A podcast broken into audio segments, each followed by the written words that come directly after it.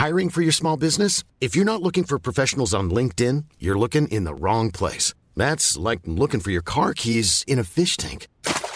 LinkedIn helps you hire professionals you can't find anywhere else, even those who aren't actively searching for a new job but might be open to the perfect role. In a given month, over 70% of LinkedIn users don't even visit other leading job sites. So start looking in the right place. With LinkedIn, you can hire professionals like a professional. Post your free job on linkedin.com/people slash people today.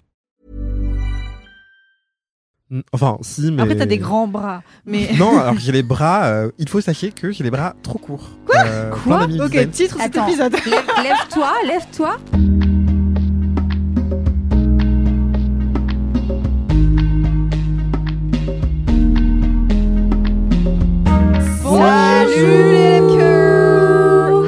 Hello, welcome, bienvenue dans ce nouvel épisode de LMK, le podcast du kiff et de la digression de Mademoiselle. Je suis Marie-Stéphanie Servos, rédactrice en chef de Mademoiselle et je suis, comme chaque semaine, en excellente compagnie. Et chaque semaine, je dis ça, d'ailleurs, mais parce que c'est vrai, euh, voilà, euh, accompagnée d'une belle team. Euh, je suis avec Fanny. Hello Fanny, ça va? Bonjour, oui, Hello, ça Fanny. va très bien. Et également de Ariane. Comment ça va Ariane? Coucou. Écoutez, moi ça va euh, très bien, je suis très en forme. Je sais pas pourquoi. Waouh, waouh, Mais waouh. euh, depuis samedi, je suis euh, On fire. enthousiaste. On adore ce bien. mood. C'est- super. hein. C'est peut-être parce que je cours. Ah, Donc, mais oui. endorphines. J'aurai une Ah. réaction à ça d'ailleurs aussi après. Bon. Très bien. Et Anthony, comment tu vas toi? Bien, ça va. Le moral est bon, mais la santé n'est pas bonne. La Oh santé non. physique, euh, je suis Oh malade. Oh Je non. suis. ma- Non, pas vous- je vais pas vous Ça allait ça. très bien avec le grain de ta voix là. Je sais pas pourquoi. J'ai dû faire trop la chance au week-end. euh, trop de dos nus euh, dans le froid. euh, Ah mais oui, mais aussi, aussi. Oui, ben oui, mais il faut s'habiller pour une soirée. Je suis Oh. désolée. C'est mais- ma marque de fabrique. Une grosse doudoune par-dessus. Bah oui. Je suis pas très doudoune. Euh, Figurez-vous. Un gros Un, manteau. un châle en cachemire? Non, je suis pas très châle non plus. Mais grand par-dessus en cachemire, ouais. ouais. Plutôt dos nu, nu quoi. Voilà. Dos nus ou par-dessus. Ok, très bien. Euh, Fanny, tu avais une réaction à ce qu'a dit Ariane? Que Oui, tu veux, Ariane, euh, j'ai pensé à toi parce Oui. que euh, ce week-end, je suis allée à la piscine Oui. et je n'avais pas nagé depuis mais genre deux mois parce que la piscine à côté de chez moi était fermée pour cause de Mm. fuite. Bref, D'accord. eh bien, j'ai nagé et vraiment, j'ai fait un kilomètre. Waouh. J'ai nagé un kilomètre et je pensais à toi parce que euh, au début, bah, c'est vraiment à chaque fois quand je nage les 200 premiers mètres où je me dis oh là là, je vais crever, je vais faire une crampe et tout. Et au bout d'un moment, l'adrénaline ou l'endorphine ou je sais plus le truc scientifique, je sais pas Ouais, quoi ouais. du sport, a pris le relais et j'ai fait mes un kilomètre et j'étais très fière. Et je pensais à toi en me disant voilà comment je me sens bien dans mon corps et tout ça maintenant. et tout. Mm. Voilà. Donc j'ai Bah, pensé c'est toi. super. Bravo à toi. Moi, je suis nulle en piscine. Donc euh, voilà. Moi, je suis nulle en cours. course. Voilà, Ah on ouais. s'est réparti les sports. C'est super. En tout cas, bravo. moi. Et Merci. ça m'intéresserait de savoir un kilomètre, ça fait combien de, de longueur? La piscine où je vais, elle fait 50 mètres. Donc c'est très pratique pour calculer. Ah oui. C'est un aller-retour, c'est 100 mètres. Voilà. Voilà. Waouh, ok, Sachant que, mal. alors je fais de la brasse coulée parce que clairement, euh, this girl ne can do euh, les, le crawl là parce que j'ai mal à la nuque. Brasse coulée, c'est quoi? Bah, en gros, tu fais la brasse et en fait, à chaque fois, tu vas sous l'eau. Ah oui, d'accord. Ah. Ah bah c'est le seul truc que je sais faire. Et bah voilà, ça s'appelle la brasse coulée. Et aussi que je fais euh, du de, genre, je- sur Donc, le tu vas dos dans la aussi. ligne nage lente. Oui, nage Moi lente. aussi. Nage semi-lente en fait parce Mm. que Ah. voilà, semi-lente. Oui, non, Ah. non, je vais pas dans le crawl non plus. Pas non plus avec les nages lentes quoi. Mais de toute façon, il y a pas, il y a que une ligne où il y a spécifié crawl. Donc pour moi, toutes les autres lignes, c'est un peu le mood, tu vois, qui est là. Ah c'est bien ça. La piscine, c'est vraiment pour me tuer, moi. Je sors de là, j'ai froid, je suis mouillée, j'ai faim. Mais j'ai faim, je pourrais manger 10 repas, c'est Mais moi, il y a deux boulangeries entre, entre chez moi et, et la piscine. Donc, quand je reviens, à chaque fois, je me fais aller une petite tarte aux pommes pour me féliciter. Ouais. Mais peut-être Mais- que je vais trop vite et que je devrais juste faire comme toi, en fait. Mais C'est oui, pour ça que je suis archi épuisée quand. euh, Mais c'est vachement agréable, je trouve, justement, de te dire euh, que tu sors de la piscine ou d'un quelconque sport et de t'autoriser Ah oui. ce petit euh, plaisir. Après, moi, j'ai pas besoin de faire du sport pour m'autoriser des plaisirs. hein. Pareil, pareil, pareil. Clairement. euh, Mais je trouve- la piscine, ça me donne toujours des otites. Et Ah euh, ouais. j'ai la peau beaucoup trop fragile. Le, le chlore, ça me défonce. Ça me Ouais. fait de l'eczéma à ah, chaque trop fois. Moi aussi, je suis un peu sujette à l'eczéma, donc Ouais, c'est ouais. pas ouf. Bon, moi, j'ai grandi avec des piscines, donc c'est pour ça, je crois que je suis habituée. Mais, mais, mais après, et c'est le seul sport où je me sens bien à part le surf, dont j'ai Mm. déjà parlé. Voilà, Mm. voilà. Tout voilà. à fait, tout à fait, encore tout à fait. le podcast du, du sport. en Vraiment, fait. LMK. Et du sport de haut niveau. Attention, Oui, on a eh des bien. athlètes ici. Tout Alors là, évidemment n'est pas impossible que j'ai demandé des baskets pour courir à Noël. Oh. vous en dirai des nouvelles. Trop bien. On veut des nouvelles. On veut- on, veut, un testing. Promis, promis. Et toi, Marie-Stéphanie, est-ce que tu vas bien? Ah oui, ça va super. Euh, écoutez, euh, moi j'ai pas fait, je ne suis pas allée à la piscine, je ne suis pas allée courir.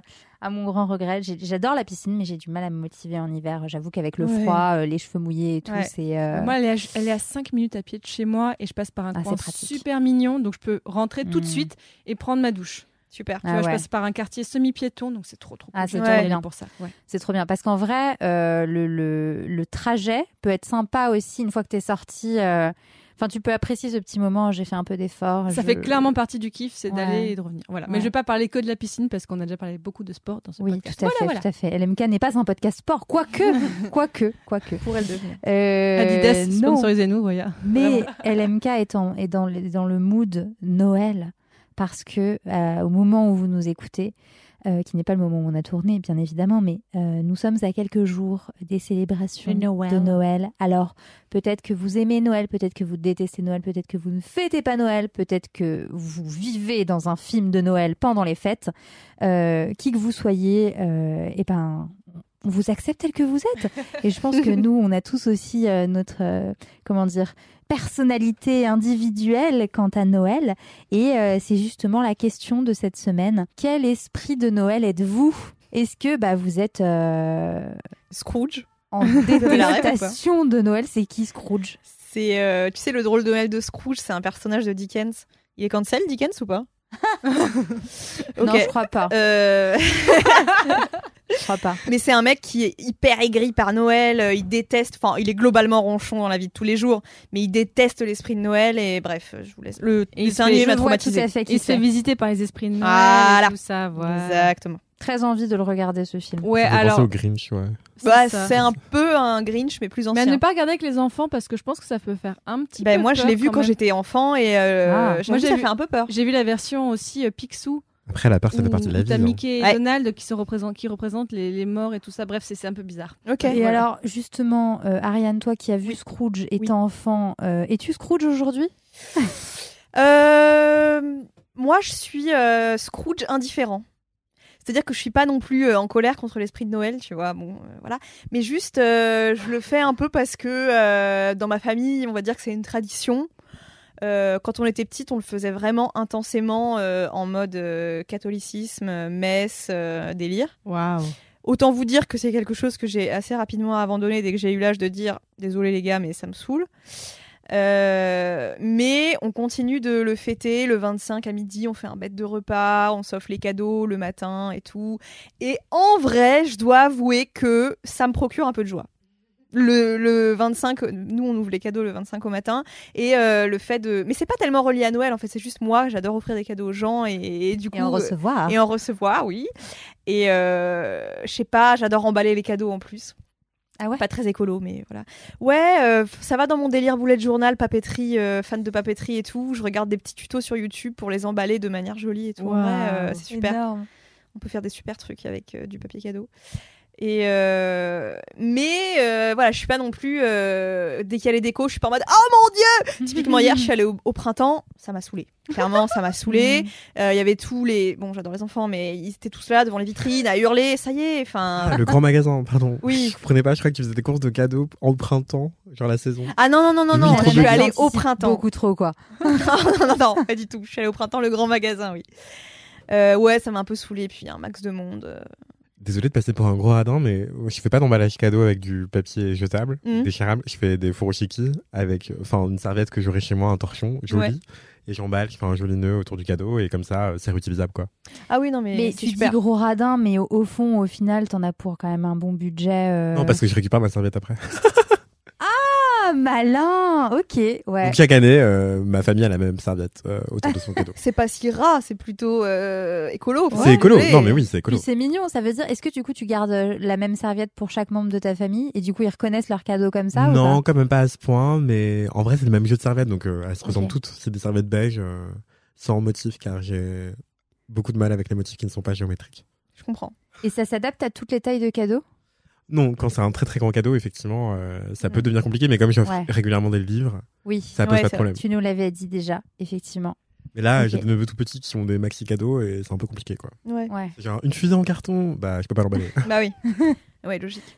Problème. Mais en tout cas, euh, chez moi, c'est pas du tout décoré pour le coup. Euh, j'ai des- j'ai quelques trucs, mais je les ai pas mis. C'est plutôt ma mère qui est folle avec ça. Et euh, l'année dernière, j'ai dû aller lui chercher dans tous les fleuristes de Paris une couronne. euh, vous savez, une couronne pour mettre sur la porte aux bonnes dimensions qu'elle voulait, avec les bonnes décos et les bonnes couleurs et tout. Enfin, c'était hilarant, quoi. J'ai transporté ça dans le métro. Genre, carrément, j'ai pris le métro pour aller chez un fleuriste pour qu'on me décore une couronne euh, pour la porte.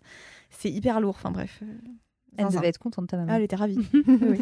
Et euh, la, la sous-question de cette question, puisqu'il y a une sous-question qui a été soufflée par Fanny, et j'ai quand même très envie de savoir euh, si tu étais un objet euh, de Noël. Attendez, il y a un truc que je trouve hilarant, mais par contre, je pense que ça vient, euh, c'est plutôt euh, anglo-saxon comme tradition.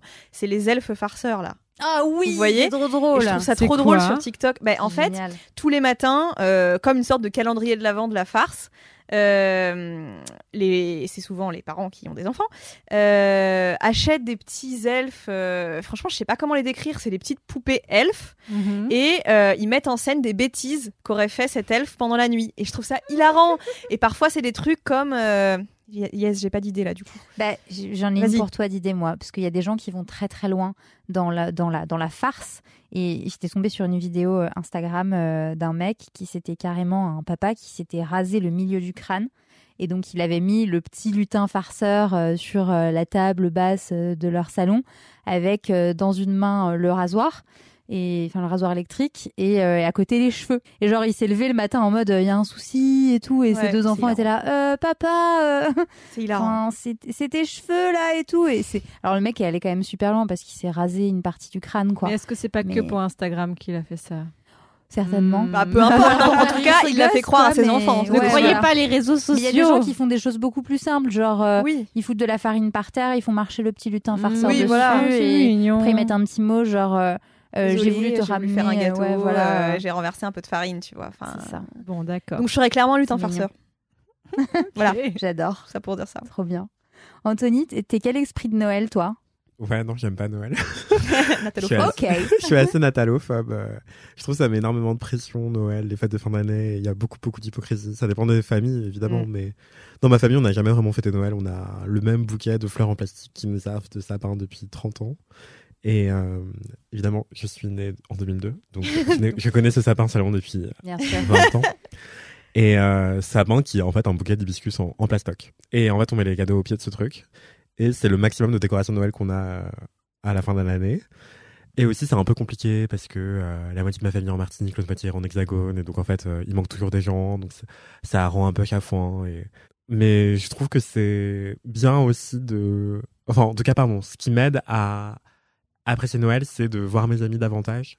Et donc souvent, je fais des déjeuners, des goûters, des dîners euh, chez moi et je reçois énormément de gens. Bah là, ce week-end, j'ai reçu euh, deux fois des groupes d'amis différents pour euh, pour célébrer un peu l'esprit de Noël. Enfin, je l'étiquette pas comme ça, mais en tout cas, c'est ça, c'est des rapprochements euh, amicaux. Enfin, en tout cas, des gens qu'on aime, quoi. C'est une excuse pour te retrouver avec tes amis quoi. Même si je le fais toute l'année, mais oui, Mhm. c'est une Ouais. excuse supplémentaire et je trouve ça agréable euh, parce qu'en fait, euh, comme ça correspond à une saison, il fait froid, on a envie d'être je blotti euh, contre un plaid et tout. euh, et nous, là, on se blottit tous sur mon canapé euh, avec des plaids, euh, c'est trop. J'ai fait ça hier, T'avais cuisiné quel type de dessert? Ah. J'avais fait un crumble, encore une fois. Ok. Euh, C'est vrai qu'il me répète un peu, je devrais peut-être changer.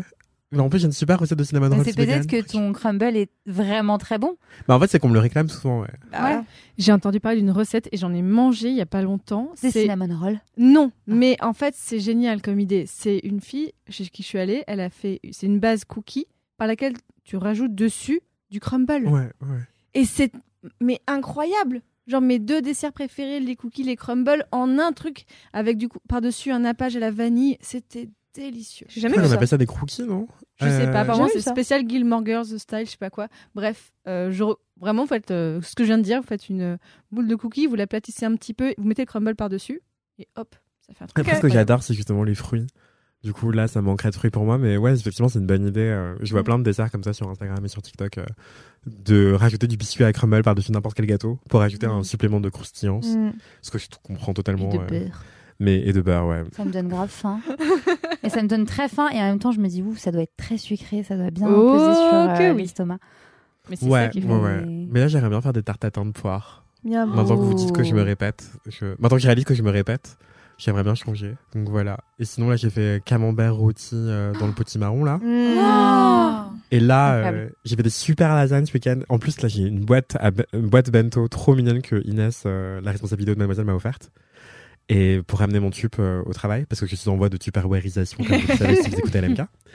Et du coup, là, j'ai un, un bento avec deux étages. Et donc, je suis trop heureux de faire ma lunchbox. euh.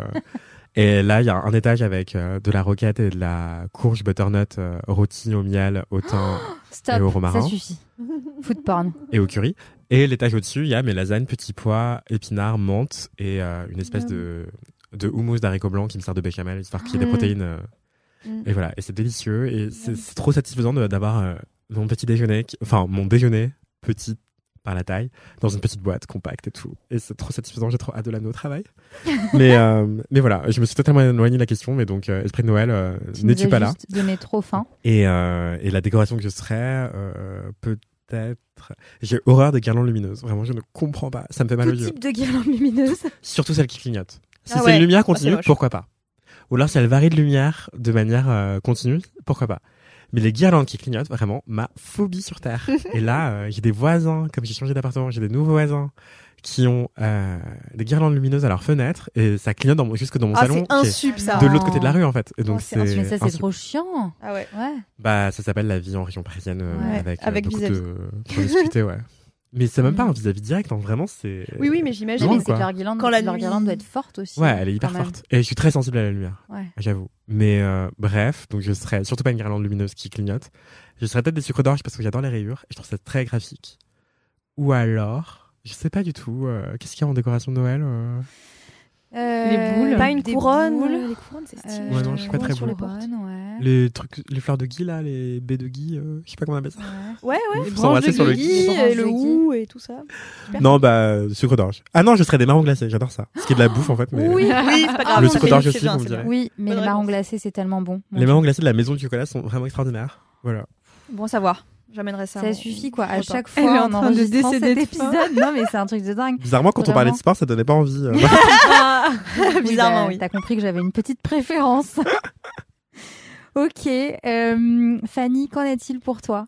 Euh, bah, ça a pas mal évolué ces dernières années, euh, l'esprit de Noël, parce que notamment, alors c'est pas que je me suis éloignée de ma famille, mais on le fait de moins en moins ensemble parce que euh, ma sœur, en fait, à chaque fois avec son boulot, que parce qu'elle bosse dans l'hôtellerie, bah, elle a jamais ses fêtes disponibles, donc on a arrêté de faire avec elle. On se voit à d'autres moments, ou alors on allait chez ma grand-mère au Maroc, mais maintenant il y a toujours ma tante qui vient et je ne peux pas supporter ma tante. Vraiment, là, j'ai décidé aux dernières vacances de, je les ai vues, je l'ai vue en été, je ne veux plus jamais la voir de ma vie D'accord. c'est quelqu'un de trop négatif qui m'a vraiment qui me mais qui moi-même me fait je sens très très mal alors que bre- bref. Donc je veux plus aller euh, comme à chaque fois elle squatte pendant un mois chez ma grand-mère. Donc même si j'aime ma grand-mère en fait ça, ça me met une santé mentale tellement mal je peux pas y aller. Je préfère l'appeler ma grand-mère tous les jours et la voir après. Genre je, je suis allée la voir là il y a pas longtemps. J'irai la voir en janvier quand ma tante sera plus là. Mes parents ont divorcé donc en fait, on est vraiment un peu plus dispatché. Et maintenant, bah, je fête Noël. Bah, là, je vais faire cette année mon premier Noël avec mon nouvel amoureux. Waouh. Donc là, c'est la première fois aussi que je n'ai que un. Enfin, si, je vais faire un cadeau à ma mère que je vais voir un peu avant, mais euh, mais sinon, j'aime bien l'esprit de Noël quand même. Et en plus, encore plus parce que donc euh, mon amoureux. Lui n'aime pas l'esprit de Noël parce que lui, c'est rattaché à des souvenirs d'enfance et d'adolescence où ça se passait mal, où la famille, ça se passait mal et tout. Du coup, là, je suis vraiment en mode Attends, je vais te montrer les bons côtés de Noël. Viens, regarde comme c'est beau tout ça. Moi, j'aime bien les t'es de Vraiment la voix du téléfilm de Noël. ouf. Ouais, Je suis terrifiée. Mais c'est ça. Donc là, vraiment, j'ai des décos de Noël à Paris que je vais ramener à Dijon euh, bientôt. On va décorer son appartement et tout ça. Et j'ai envie qu'on fasse un petit Noël juste tous les deux. Que qu'on se fasse beau, qu'on se fasse à manger, qu'on garde. Donc vraiment, ça va être un, un Noël un peu en amoureux cette année. Et comme déco Noël, moi j'aime bien les guirlandes lumineuses. Peut-être pas clignotantes, mais moi j'aime bien quand ça brille. J'aime bien, tu vois, j'ai ma, ma veste brillante d'hiver qui est mon remède anti-hiver.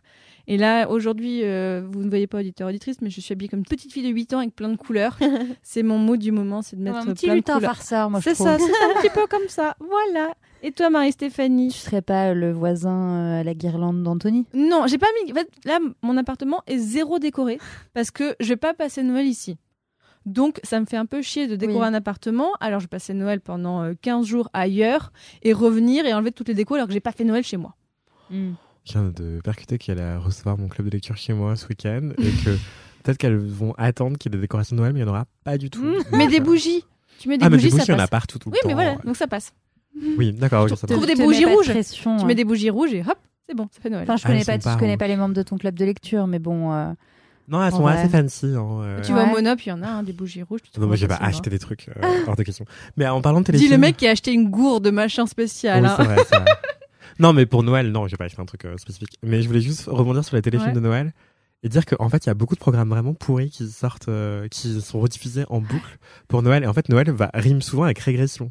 hmm. Euh, J'ai l'impression. Ce qui peut être très très joyeux, hein, bien sûr, je ne juge pas. C'est juste que vraiment, je suis assez étonné que.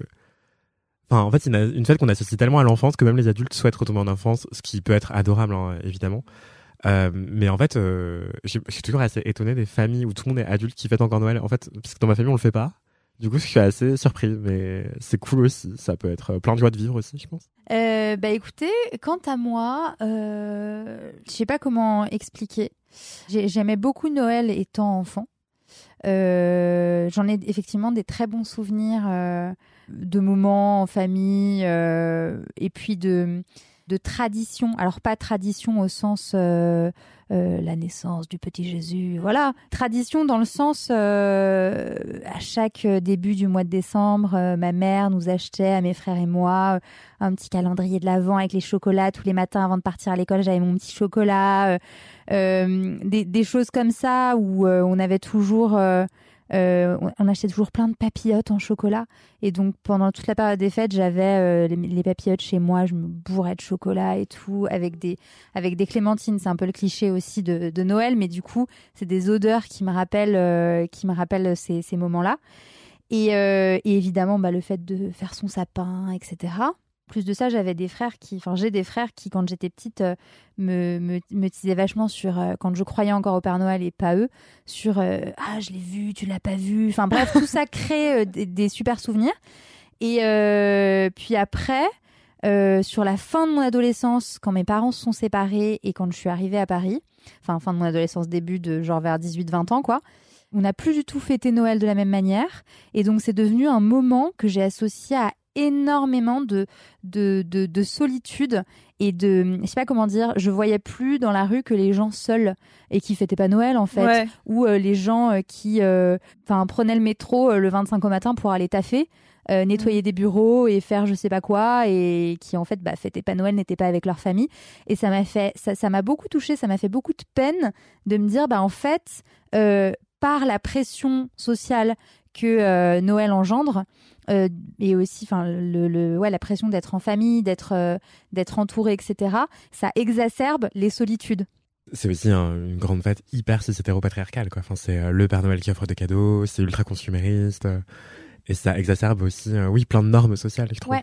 Et c'est ça, et, et complètement. Et, le, et moi, je, pareil, je me souviens, enfant, euh, euh, cette pression de. euh, mes parents avaient pas forcément beaucoup de moyens, et cette pression de quand tu retournes à l'école, alors t'as eu quoi comme cadeau pour Noël? Ouais, de ouf. Et là, t'as certains de tes potes qui déroulent une liste Ouais. de ouf de. Moi, j'ai eu ça, ça, ça, ça, ça. Ma grande-tante machin m'a offert ça. Plus j'ai eu des thunes et tout. Et moi, j'étais là, bah, moi, j'ai eu. Un pull. Au revoir. Tu vois, ouais, voilà.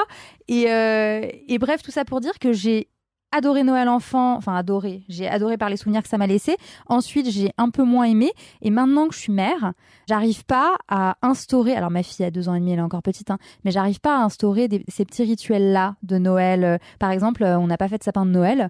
Et euh, ouais, c'est triste.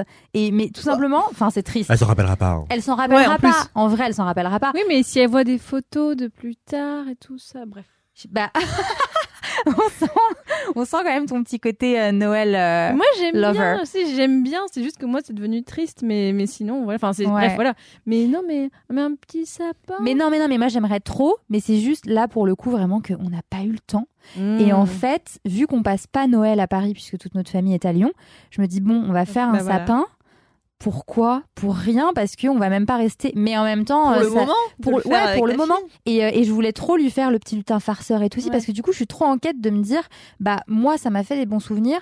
Donc même au-delà de de la, de, j'ai pas envie de la pourrir de gâteaux, de cadeaux ou quoi que ce soit, mais au-delà de tout ça, j'ai bien envie de créer des petites traditions, des petits rituels qui lui feront des bons souvenirs. Mm. Mais c'est quand même euh, c'est quand même pas une évidence quand euh, euh, la- les traditions de Noël ne coulent pas dans tes veines. Genre Mhm. quand vraiment euh, tu, tu fais pas les mêmes choses chaque année avec ta famille et que enfin faut se recréer tout ça et euh, là j'ai l'impression qu'on se l'est pas encore recréé.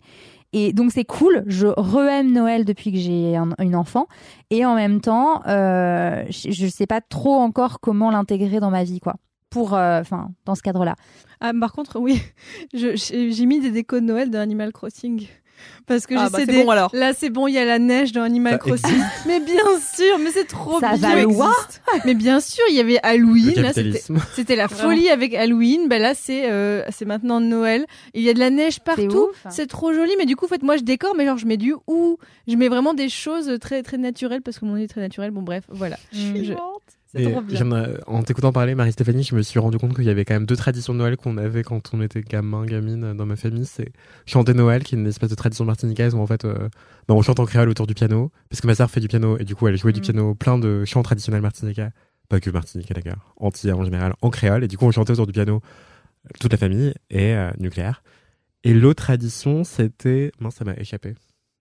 Mais euh, bon, c'est pas grave. Ah oui, non, voilà, c'est que en fait, on avait, j'avais offert un album photo à ma, à mon père il y a des années, et en fait, ce qu'il mettait dedans, c'était pas les photos, c'était les menus Noël qu'on écrivait ma mère et moi. Parce fait, moi, j'écris des menus Noël, j'invente des recettes chaque année pour Noël, Ouais. et du coup, enfin, j'invente. Ah ouais, mais, Je fais un best-of de trucs que j'ai envie. mais ouais. quand même, quoi. Waouh. c'est J'invente pas grand chose, mais bon. Euh, je dis, on va manger ça, quoi. Et du coup, je l'écris et tout. Je m'applique pour l'écrire. Et en fait, mon père, c'est ça qu'il met dans l'album photo. Mais Et c'est donc, génial. depuis genre 10 ans, il y a un album photo avec que des menus de Noël écrits par mes Ouais. Mais quelqu'un pourra faire une étude anthropologique à partir de ça, c'est génial. C'est chou, je trouve, comme petite tra- tradition aussi, euh, ou en tout cas comme souvenir que tu gardes. euh. Bah, de ça- ces moments. Ça en dit long sur le langage de l'amour dans ma famille, euh, qui est totalement lié à la bouffe. Manger. Ouais, manger. Trop bien. Trop bien, ouais. Euh, et sinon, pour l'objet, alors franchement, euh, je pense que je serais. Alors, c'est pas un objet du coup, mais j'allais dire la truffe au chocolat. Mais tu vois, un peu comme tu disais, le marron euh, glacé, euh, ce, serait, ce serait mon petit péché mignon euh, de Noël. Et sinon, euh, pour, euh, pour l'objet. Je pense, vous voyez, dans les décos de Noël, il y a les boules, les guirlandes, et ils font des espèces de petits personnages en bois. Vous voyez? Oui. et j'en ai acheté l'année dernière pour un sapin pareil qu'on a fait une semaine avant Noël, bref. Euh, et je trouve qu'ils font des trucs vraiment très mignons, des, des petits personnages en bois très, au final, il faut aller dans les bonnes boutiques, hein, mais très design, enfin des décos que tu pourrais foutre ailleurs que sur ton, que ton sapin de Noël. Et voilà, c'est des, des petites décos euh, mignonnes et plus originales, je trouve, que ce qu'on Mhm. avait étant enfant. Enfin, je sais pas vous, mais moi, euh, mon sapin de Noël étant enfant, c'était vraiment, comment dire, Bah oui, très mais basique, tu vois. Parce qu'à l'école aussi, tu fais des petits trucs en pâte à sel, machin, c'est immonde. Exact. Mais c'est pas grave, tu le mets quand même sur le bail. euh, bon, euh, C'est vrai. Je sais pas, c'est mignon. Après, t'es fier, t'as ton truc. Ouais, c'est vrai. Mais en vrai, euh, maintenant qu'on en parle, je viens quand même de me souvenir que je pense que pour ma mère, c'était euh, une des pires journées de l'année. C'est vrai? Parce Bah que oui. déjà, mon Ah père, bah, il aidait pas au quotidien, mais alors à Noël, enfin. Oui, pour la charge mentale. Pour la charge mentale, non mais c'était une dinguerie. Lui, jamais il a fait un cadeau. Vous savez, le truc, euh, j'ai vu plein de TikTok sur ça. euh, euh, quand ton père euh, découvre en même temps que toi le cadeau que ta mère t'a offert Ah parce oui. qu'en fait euh, il a participé à rien. ça Et, fait rire, mais au euh, fond, c'est pas drôle. Non, ça fait pas du Mm. tout rire. En vrai, euh, c'est pas Et drôle. moi, c'est encore ça. hein. Moi, c'est encore chaque année. Mon père dit Ah, mais à ma bon. sœur qu'est-ce que veut Fanny? Et il dit à, à ma- et moi je- il me dit qu'est-ce que veut Marie? Oui, ma sœur s'appelle Mhm. Marie. Donc à chaque fois, c'est toujours chaque année ça. Bon, maintenant on est à distance donc on le fait moins, mais mon père ça a toujours été ça. Voilà, ça. Donc euh, c'est elle qui se farcissait euh, parce que euh, quand on était petite, il y avait pas, enfin tu pouvais pas commander des trucs sur internet, donc euh, elle se farcissait euh, les grands magasins quoi. Mm. Elle se farcissait, c'est ça mot Ouais. Oui. Euh, bizarre. Et pareil pour euh, le menu, enfin, elle cuisinait tout de A à Z, sachant que elle voulait absolument faire un truc euh, composé de euh, deux entrées, euh, une verrine, euh, un plat, un fromage, euh, Mm. un pré-dessert, un dessert. Enfin, et euh, c'était toujours, euh, en vrai, l'ambiance, elle était ultra tendue parce que bah, mon père foutait rien. Et en même temps, dès qu'il avait, euh, dès qu'il faisait un mini truc, il avait l'audace de le crier sur tous les toits pendant trois heures. Et si jamais tu osais toucher à un, ingr- un ingrédient dont il avait besoin pour faire sa merde là, il pétait un câble, tu vois. Alors que ma mère, ça faisait trois jours qu'elle était en train de cuisiner et qu'elle faisait des, enfin, tu vois. Donc en vrai, euh, elle Moi, c'est se- ça elle aussi, et- saignait pour nous quoi. Moi, c'est juste que ça me rendait a posteriori un peu triste, c'est que ma mère, pour Noël, elle va cuisiner un truc un peu sympa, mais sauf que mon père et nous, enfin, on se, on se bourrait de biscuits apéro. Donc en fait, avec ma sœur et mon père, on mangeait quasiment jamais le repas. Et ma mère était toujours deg de. Oh. Non mais avec le recul, ça me rend très triste pour elle parce que vraiment et puis elle disait bah moi j'ai passé toute la journée à cuisiner un truc et puis vraiment bon on en mangeait le lendemain et sur le lendemain mais à vraiment avec le recul, je me fais putain c'était pas cool Mais pourquoi dès la deuxième année, là, pas arrêté de mettre des biscuits apéro parce que mon père lui réclamait ça. en ouais, fait. voilà. Après, vous, si vous étiez enfant, ok, mais ton père, enfin, on est fort. Ah ben mes parents n'ont pas divorcé pour rien. Ouais. Bref, si écoute ça, par contre papa, Vous m'êtes informé tu Ouais, le sais. vraiment. Non mais tu le sais papa. Désolé si tu écoutes ce podcast. Bisous, voilà. Alors, on va quand même euh, enchaîner parce qu'effectivement, sinon on pourrait parler de ça pendant des heures. Est-ce que vous avez des commentaires, chers amis? Fanny, Oui, tiens. tout à fait. Alors, j'ai un commentaire de Mathilde Poussin. Donc, je cite Salut Fanny, je viens d'écouter le dernier LMK, donc euh, il, y a, il y a un moment, hein, euh, où tu parles du podcast sur la bière. Je suis paysanne brasseuse et maraîchère. Et le sujet de la bière me passionne. J'écoute plein de podcasts sur la bière, plutôt du point de vue des brasseurs, du coup. Merci pour ta voix dans LMK. C'est un plaisir de t'entendre toutes les semaines avec les autres personnes de l'équipe. Je suis une éditrice depuis l'épisode 1 et j'aime toujours autant. Donc merci, Wow, merci, beaucoup Mathilde. Mathilde. Gros bisous. Attends, paysanne incroyable. brasseuse, ça veut dire quoi? Bah, et maraîchère, c'est donc euh, c'est-à-dire que j'imagine qu'elle euh, cultive les, les ingrédients dont elle a besoin pour faire de la bière ensuite. Waouh. Ouais. Ouais. Trop stylé. Et je Ah, suis mais carrément oui. allée la stalker sur Instagram. Terre et mousse, je pense que c'est toi, Mathilde. Bah, Mathilde Poussin, voilà. J'adore. Stylé. Merci. Enfin, je dis merci, ça m'était pas adressé, mais non, bah si, Merci elle dit de les nous autres membres de écouter l'équipe depuis aussi, le- hein, elle le- les autres. Ouais, depuis le premier jour, depuis le premier épisode. Ariane, toi aussi, je te sentais Oui. vraiment euh, très emballée par ton commentaire. Alors, euh, c'est un commentaire euh, très pratico-pratique. Euh, Thérèse nous dit Coucou Ariane, je suis en train d'écouter le LMK euh, saison 8, épisode 11, l'épisode dans lequel, dans l'intro, vous parlez de maladie. J'ai été fortement étonnée de t'entendre dire que tu ne changeais pas de médecin traitant car c'était compliqué. Vraiment, je me fais daronnaide. J'adore. Ces dernières années, j'ai changé plusieurs fois de médecin traitant. La démarche a été très simple. J'ai dit au nouveau médecin Pouvez-vous devenir mon médecin traitant? Il a dit oui et tapoté sur son clavier d'ordi. Voilà, c'est fait. À Paris, Thérèse Voilà. Voilà. C'est ce que j'allais répondre. Oui. J'espère que la prochaine fois tu tenteras l'expérience. Après, peut-être que c'est pas pareil dans toutes les régions, je sais pas. Et sinon, merci pour ta présence réfléchissante. Clairement Thérèse. pas, Thérèse. Voilà, merci pour ton commentaire, Thérèse. Mais effectivement, je pense que euh, à Paris, enfin, Aucun médecin, enfin, il y a vraiment les médecins écrivent sur la porte d'entrée ne prend plus Pas de nouveaux patients, de patients en médecin Et traitant. sur Doctolib également. Oui, voilà, donc exactement. euh, Attention, j'ai peur de dire une fake news, mais au pire, vous me le contredirez dans les commentaires. Savez-vous que Paris est un désert médical? C'est-à-dire. C'est-à-dire qu'il n'y a pas assez de praticiens pour euh, Ah. la densité de population. Mais en même temps, tu peux quand même avoir des rendez-vous super rapides. Oui, c'est sûr. Parce que tu vois, euh, n'importe où, euh, pour avoir un rendez-vous ophtalmo ou dentiste, c'est 2-3 mois. Oui, mais À Paris, tu te débrouilles, tu trouves toujours, sur Doctolib, tu trouves toujours un rendez-vous dans la semaine Ouais, si tu as vraiment besoin. Mais en termes de suivi, Ou, la semaine d'après. Tu trouves... Oui, alors, après, en termes de suivi, c'est galère, mais si tu as besoin d'un truc Et assez- souvent, assez quand même, euh, enfin moi j'ai eu les- le cas euh, notamment avec des dermatos, ceux qui te prennent euh, le lendemain ou le surlendemain. il y a une raison. Bah ouais, ouais, voilà. ils te font payer euh, 200 balles la consulte, j'abuse, mais c'est presque ça. Ah oui, ils j'ai te eu ça, regardent moi 5 aussi. minutes Mm.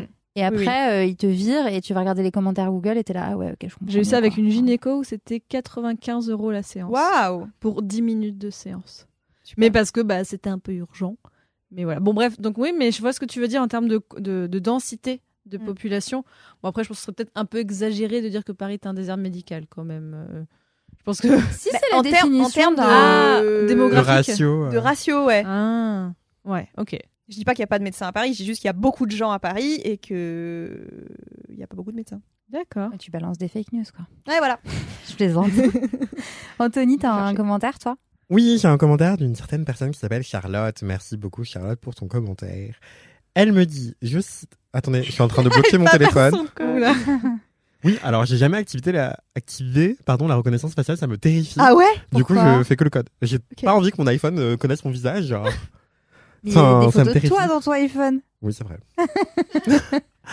ah mon dieu, En je vais plus, ils font des, des albums par, euh, par euh, Oui, c'est visage. vrai qu'il me il reconnaît. sait, hein, Il me reconnaît, il me dit comment ça passe cette personne? Je, je lui dis pas que c'est moi. Anyway, donc Charlotte me dit, je cite, Hello, je suis en train d'écouter le nouvel épisode de LMK seulement pour te dire que j'étais tellement contente de voir que c'était toi qui animais cette semaine. Donc après, elle réclame une pétition pour que j'anime plus régulièrement. Oh. Après, elle dit, sinon, j'écoute mes podcasts en prenant ma douche, haha, juste en posant mon ordi dans la salle de bain et en Ah. mettant le son à fond. Merci pour tout ce que tu fais, Charlotte. PS, t'as une tête à, à t'appeler Anthony de 100%. Oh Et je viens de finir l'épisode. Désolé, j'avais envoyé le commentaire en cours d'écoute. Mais t'excuses pas, Charlotte. Mais sous la douche, du coup?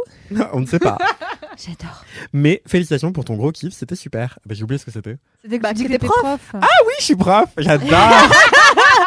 J'adore enseigner. C'est super.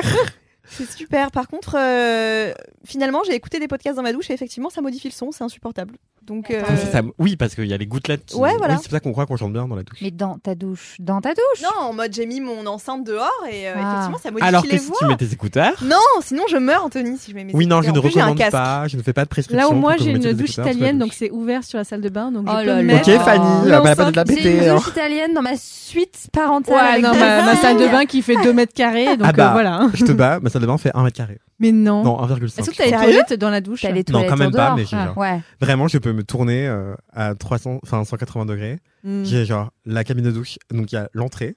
Face à moi, il y a le lavabo. À ma droite, il y a les toilettes. Et à ma gauche, il y a la douche. Donc tu peux pas étendre les bras de chaque côté dans Non. ta salle de bain. Mm, Enfin, si, mais. Après t'as des grands bras, mais Non, alors j'ai les bras. euh, il faut sachez que j'ai les bras trop courts. Quoi quoi Ok, titre de cet Attends. épisode. Lève- Lève-toi, lève-toi. Non, mais je suis disproportionné. J'ai des Ils trop jambes par rapport à, mes, à mes bras. Ça se voit pas parce que je suis quand même. Enfin, en fait, les gens croient que je suis grand, mais je fais que 1m80. C'est juste que des très jambes. C'est des- c'est grand, 1m80 quand même. Bah, c'est- c'est pas petit, mais. T'es toujours euh, 11 cm de plus que moi. Moi, je trouve ça Non, grand. mais à la boxe, par exemple, on me met tout le temps face à des mecs qui font 1m95, alors qu'en fait, je fais 1m80. Du coup, je me fais toujours rétamer la gueule. Ah.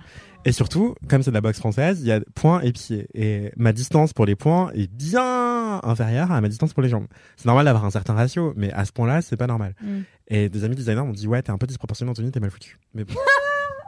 c'est pas grave. Ok. Est-ce que c'est pour ça que tu mets beaucoup de manches longues qui te dépassent un petit Non, peu c'est parce que je suis timide et que j'aime bien tirer dessus. Oh. Ça me rassure. Bon, en tout cas, ça, je fasse ça- ça. ça ne se voit pas. Et quand même, euh, pourquoi on disait ça? Parce que là, il y a eu une digression de Oui, je suis prof. non C'était pas ça? Euh, C'était la taille de ta salle de bain. un Ah oui. Bah oui, donc du coup, si j'étends les bras, bah, je touche le fond de ma douche et le fond de ma salle de bain de l'autre côté, Ok. au-dessus des toilettes. Incroyable. Et avant ça, on parlait des gens qui écoutaient sous la douche parce que c'est la ta réaction en commentaire. Voilà. et, et oui, c'est et je suis obligé de mettre la crème sur mon corps en dehors de ma salle de bain parce que sinon je ne peux pas lever la jambe. Cogne, ouais. Là Et dans ma douche, bah, je vraiment, c'est concours de Mais la crème quoi. dans la salle de bain Non, en dehors de la salle de bain. Oui, voilà, non mais ok, oui, mais oui, c'est logique. Bah Ouais. non, avant je la faisais dans ma salle de bain, c'est trop bien, elle est toute cosy, elle a vapeur d'eau chaude partout. euh, Ah. Et c'est trop bien. Et en fait, il faut mettre sa crème sur le corps le plus vite possible quand la peau est encore humide, comme ça, ça enferme l'humidité sous la couche de gras qu'est la crème. C'est le but. Ok, bah, mieux. donc je le fais bien aussi. Merci, tu me rassures, Anthony, c'est bon. Pour d'autres petits conseils, n'hésitez pas. Vraiment. Vous pouvez également écouter Matière Première, le podcast que j'ai produit pour Mademoiselle. Je tiens à porter la précision, ce n'était pas une fake news. Je précise tout Ah. de même que c'est l'île de France. Et non pas Ah, donc c'est Paris. beaucoup plus large. Déjà. Et c'est le plus grand désert médical du pays. Voilà. Alors que c'est Ouais, je Non, pense qu'ils sont pas allés voir euh, du côté de Mayotte ou de la Réunion, mais bon. bref. Oui, du pays euh, métropolitain, de la métropole. Euh, C'est chaud quand même. Ouais, je suis pas du tout étonné. Ok, ouais, pas, pas étonné et en même temps c'est grave quoi. Voilà. Parce que Ouais. c'est juste Et- euh, la zone la plus densément peuplée.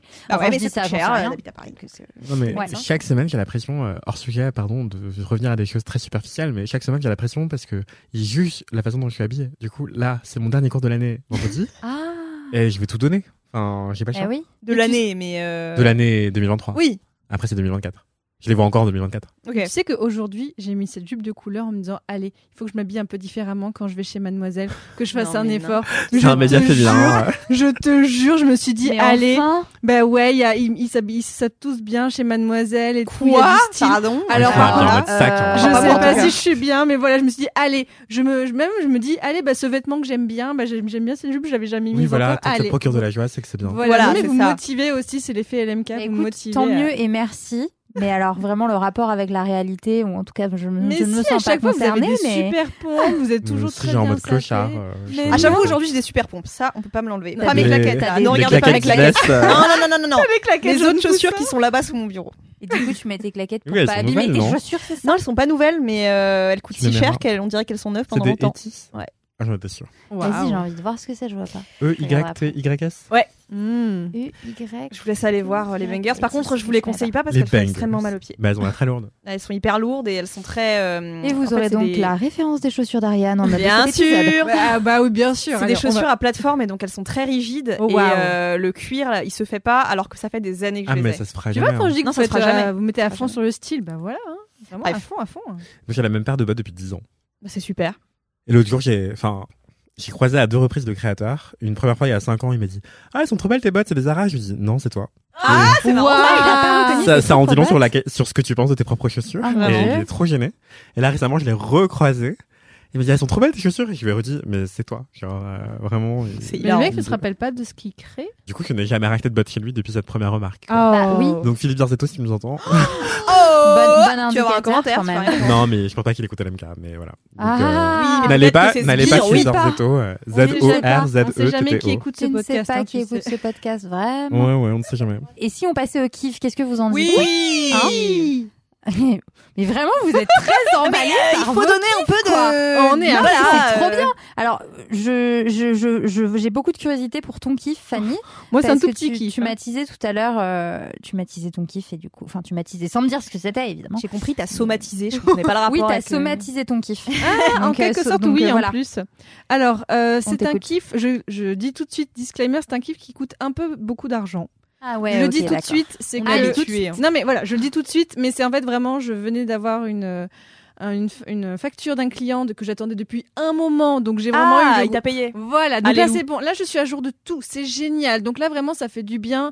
J'ai un peu de sous et il y a quelque chose que je voulais m'offrir à moi et à mon mec en même temps. Un pyjama. Un matching Un pige. tatouage. Non, non, non, un truc et je sais qu'il. Moi j'en ai déjà, moi je l'ai déjà fait plusieurs fois. Lui il l'avait jamais fait. C'est Un massage. Un massage. Putain, j'allais dire un Voilà. un duo. Non, un massage à deux. C'est super. Alors moi du coup j'en ai pas mal fait parce que notamment au Maroc c'est beaucoup moins cher Euh, et du coup même en fait quand j'étais ado j'ai eu un accident de voiture assez grave donc en fait j'ai fait beaucoup d'ostéo donc Ah ouais. je suis habituée à ce qu'on touche mon corps et à, à comprendre aussi les bienfaits de ça et euh, mon, mon chéri donc lui en fait est très stressé dans la vie et euh, vraiment, ça fait un moment que j'ai déjà un peu dit, mais toi, alors t'aimerais bien les messages, sachant que moi, j'aimerais pouvoir lui en faire, mais j'ai des petits soucis aux mains qui fait que je ne peux pas lui en faire. Ça me fait mal quand j'appuie beaucoup avec mes mains. Mm. Bref, voilà. Et euh, je voulais lui faire la surprise parce qu'il est venu me voir à Paris la semaine dernière, en semaine, parce qu'il a pu pour une fois, et j'ai réservé un massage pour deux. Alors, ça a été très galère de trouver. Je donnerai pas, enfin, si je bon peux donner là où j'ai fait, mais en fait, c'est que je, alors, je voulais, j'ai appelé le lundi pour réserver pour le mercredi. Donc, ok, je m'y prenais au dernier moment, mais clairement, le lundi matin, aucun spa de Paris répond au téléphone. hein. Alors qu'ils sont, censés- alors qu'ils sont censés être outre mais ouverts. hein. Fanny, il y a des sites. Mais moi, je voulais d'abord appeler. Internet. Non, mais parce que je voulais appeler. euh, moi, je préfère appeler au téléphone. Ok. Putain, t'es la première personne de ma vie qui me dit ça, hein, parce que Mais moi c'est hantise. Mais en fait, je sais pas pour vérifier parce que j'ai toujours peur. Imagine, en fait, c'est fermé, mais c'est pas bien spécifié. Tu réserves, et en fait, il y a rien. Donc, j'aime bien voir les gens au téléphone. pas, il y a Bref, des plateformes. mais Elle a Bref, pas ok, a Et en- pas, je te confiance. juge Et en vrai aussi, pour les massages à deux, il disait beaucoup appeler pour euh, vérifier s'il y a bien de la disponibilité. Parce que comme c'est un peu plus spécifique, voilà. Ok. Euh, donc j'ai réussi à trouver un endroit qui était très sympathique, euh, en plus qui par hasard est à côté de ma mère. Bref, ça on s'en fout. Euh, et déjà j'ai fait la surprise. Je lui ai dit. Et déjà, enfin moi j'ai mis l'agenda partagé juste réservation à 18 h Il a regardé la partagé, mail. hilarant. Il a regardé. non, bah, bien sûr. Il a regardé la veille et dit c'est quoi ça? Je lui écoute bon je vais pas te le dire mais tu verras demain. Et il aime les surprises mais du coup ça fait stresser. Bref. Et du coup, on est arrivé et c'était super. Et lui, il n'avait jamais fait ça de sa vie. Et vraiment, quand on a fait le massage, il m'a dit après, tous les endroits où la personne me massait craquaient. Il a craqué de partout, tellement il était stressé, tellement ça lui a fait du bien. Et euh, j'ai beaucoup aimé, moi ça m'a fait du bien. Ça m'a... Ce qui est intéressant, c'est qu'elle m'a dit ah, ben vraiment, vous avez... enfin, moi, ma masseuse après, elle me dit mais vous, vous avez vraiment mal à l'épaule. J'ai dit, ah oui, donc c'était pas que dans ma tête, j'ai mal à l'épaule en ce moment. Mm. Donc bref, ça m'a donné envie d'y retourner. Ça a duré combien de temps? C'était une heure, une bien. heure de massage. Et. Mm. et j'a- j'adore ça en fait. c'est quoi, C'était quoi comme type? Un peu euh, baston Thaïlandais. ou- Euh, Ah ouais avec euh, Oula les... Oui, oui, oui, avec C'est les. costaud, ça, Ah oui, thaïlandais, non? normalement, ouais. Bah, mais euh, Thaïlande. Enfin, oui, c'était costaud, mais encore ça passe, hein, parce que j'en ai déjà fait des pires. Ouais. Mais où en fait, effectivement, j'avais jamais fait ça, où les nanas se mettent debout sur la table pour te Ah, masser. Non mais ça va, hein, il y a une barre en haut, c'est pas Ah, tout ton poids. Non, et puis en fait, tu, Pas elle te sur dit, toi. elle te dit, bah voilà, vous dites si c'est trop fort ou pas assez fort, euh, et puis elles sont à l'écoute. Mm. Donc dans un endroit très sympathique, euh, vraiment. et en fait, après, voilà, tu dis, tu payes un peu cher, mais euh, normalement, enfin, c'est normal parce que c'est une prestation euh, Mm. hyper, euh, enfin, voilà, beaucoup engageant. En et plus puis, une heure c'est long. Une heure, c'est Mhm. long. Moi, je trouve que c'est pas mal comme durée parce que c'est un Ouais. peu plus, euh, c'est peut-être un peu plus, c'est fatigant. T'as des courbatures après ça, vraiment. Le lendemain, j'étais fatiguée. Ouais, t'es KO après. En fait, j'ai bien aimé parce qu'en gros, elle m'avait massé. elle masse d'abord tout le dos, donc quand t'es ventre sur le. Comment on dit? Coucher sur le ventre, Mhm. voilà. Donc elle te masse d'abord toute euh, cette face-là, en gros le, le- le dos, les jambes et tout ça.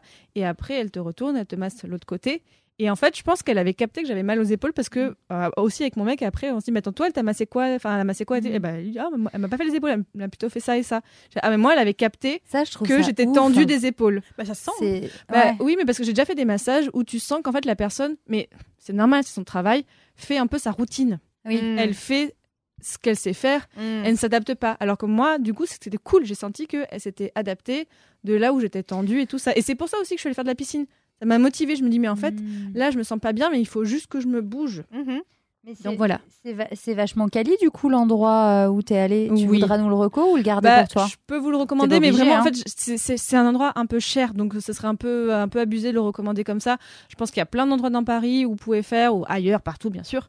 Euh, mais euh, en tout cas, je trouve que c'était un moment cool à faire à deux. Mm. Et euh, ouais, j'étais contente de lui, de lui offrir ça, de m'offrir, je voulais me l'offrir et lui Mm. offrir, et c'était très C'est vrai que c'est sympa à partager. Moi, j'en ai fait un une fois avec euh, mon mec et c'était quand? L'hiver dernier à la montagne. Et Oh, a- rêve. avant, je comprenais pas l'intérêt euh, de de faire des massages en duo parce que j'étais là bah oui mais t'es massé dans ton coin et ton mec est massé dans ton Ouais, coin enfin euh, qu'est-ce que tu partages tu vas pas papoter en même temps.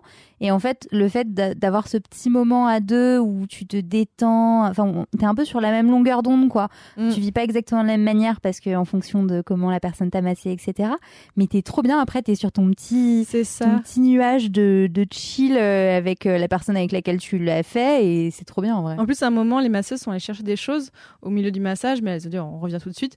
Mais du coup, on s'est regardés tous les deux en mode oh, on est bien là. Ouais, on est trop bien. Donc euh, voilà. La- trop cool C'est mon, mon kiff, c'est d'avoir eu, eu un massage et d'avoir Ouais. offert un massage. Voilà. Mais euh, c'est bien de faire craquer les os? je sais pas, je sais pas si c'est bien ou pas, mais en tout cas lui, que- ça a été l'effet. C'est que après, enfin, c'était tellement tendu que lui, il a besoin de craquer, je pense, et lui, il se fait craquer parfois le une partie du dos ou quoi. Je Ok. sais pas si c'est bien ou pas, mais bon. Parce que moi, euh, j'y suis. Enfin, je suis allée me faire masser il y a pas si longtemps et elle m'a dit Vous voulez que je vous craque le dos? Je t'en surtout pas. Alors, c'est craquer pour craquer, c'est peut-être pas bien, Ouais. mais en fait, c'est- que je pense que ça se détend. Mais encore une fois, là, je ne sais absolument pas si Ah, c'est bien ou c'était pas. pas forcément volontaire de la pas, part non, de la c'était masseuse c'était pas du tout volontaire. Ah, d'accord. C'était juste l'effet d'eux, en Mhm. fait. Je pense que lui, il est tellement tout contracté, tout contracté, qu'en fait, c'est- voilà. Mais je sais pas du tout si c'est un bon effet ou pas. Mais en tout cas, après, il allait mieux. Donc voilà. Ariane j'ai l'impression que t'es un peu experte en massage euh, Non, pas. pas du tout. J'en ai Je- fait que deux, deux dans ma vie. euh, voilà, c'est tout ce que j'ai à dire. Un en duo et un seul. euh, voilà. Et j'aime bien, pour le coup, j'aime bien les trucs un peu énergiques. Mm. À un moment dans ma vie, j'étais, je travaillais pour Horace, la marque de hommes, et euh, je devais écrire un article sur les meilleurs euh, spas où se faire masser. Mm. Et du coup, j'en avais testé 15. euh, Oh, la chance C'était incroyable. J'ai lu les Bonheur. articles comme ça pour chercher, mais sauf qu'il y avait que des articles qui étaient un peu vieux. Ouais. Et je me disais, bah là, en fait, euh, avec le Covid et tout, il y a plein de trucs qui ont fermé. Parce qu'avant, j'en connaissais un super avant le Covid, mais qui a fermé. Donc Ah, là, merde. J'en ai pris un autre au hasard. Enfin, au hasard, moi, j'ai regardé euh, les avis. Les gens disaient, oh, mais un des meilleurs spas de Paris. Ok, celui-là, il est bien. Et Justement, il y en avait un qui adorait, qui était près du côté de Richard Lenoir à Paris, où il y a une grande piscine dont tu peux profiter avant ou après ton, Ah, ça, c'est trop ton, bien. sau- ton heure de massage. Et euh, ça a fermé euh, depuis le Covid, donc il trouve le seum. Euh, C'était vraiment un super rapport qualité-prix, euh, donc je vais pas vous le recommander du coup, vu que ça a fermé.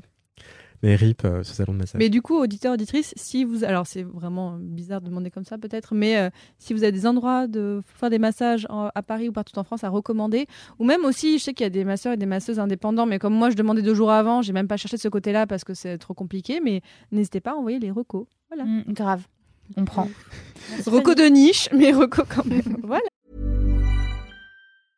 Hiring for your small business? If you're not looking for professionals on LinkedIn, you're looking in the wrong place. That's like looking for your car keys in a fish tank.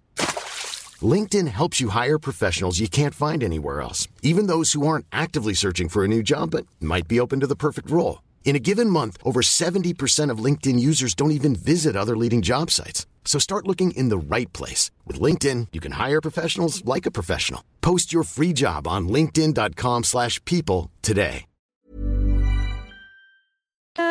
Ariane c'est quoi ton kiff cette semaine? Alors, j'ai beaucoup hésité parce que euh, j'ai plein de trucs. Mais des, mais des petits trucs. Donc, euh, j'ai quand même décidé de vous parler de cuisine pour changer. Et euh, mon kiff, c'est le batch cooking. Original, non?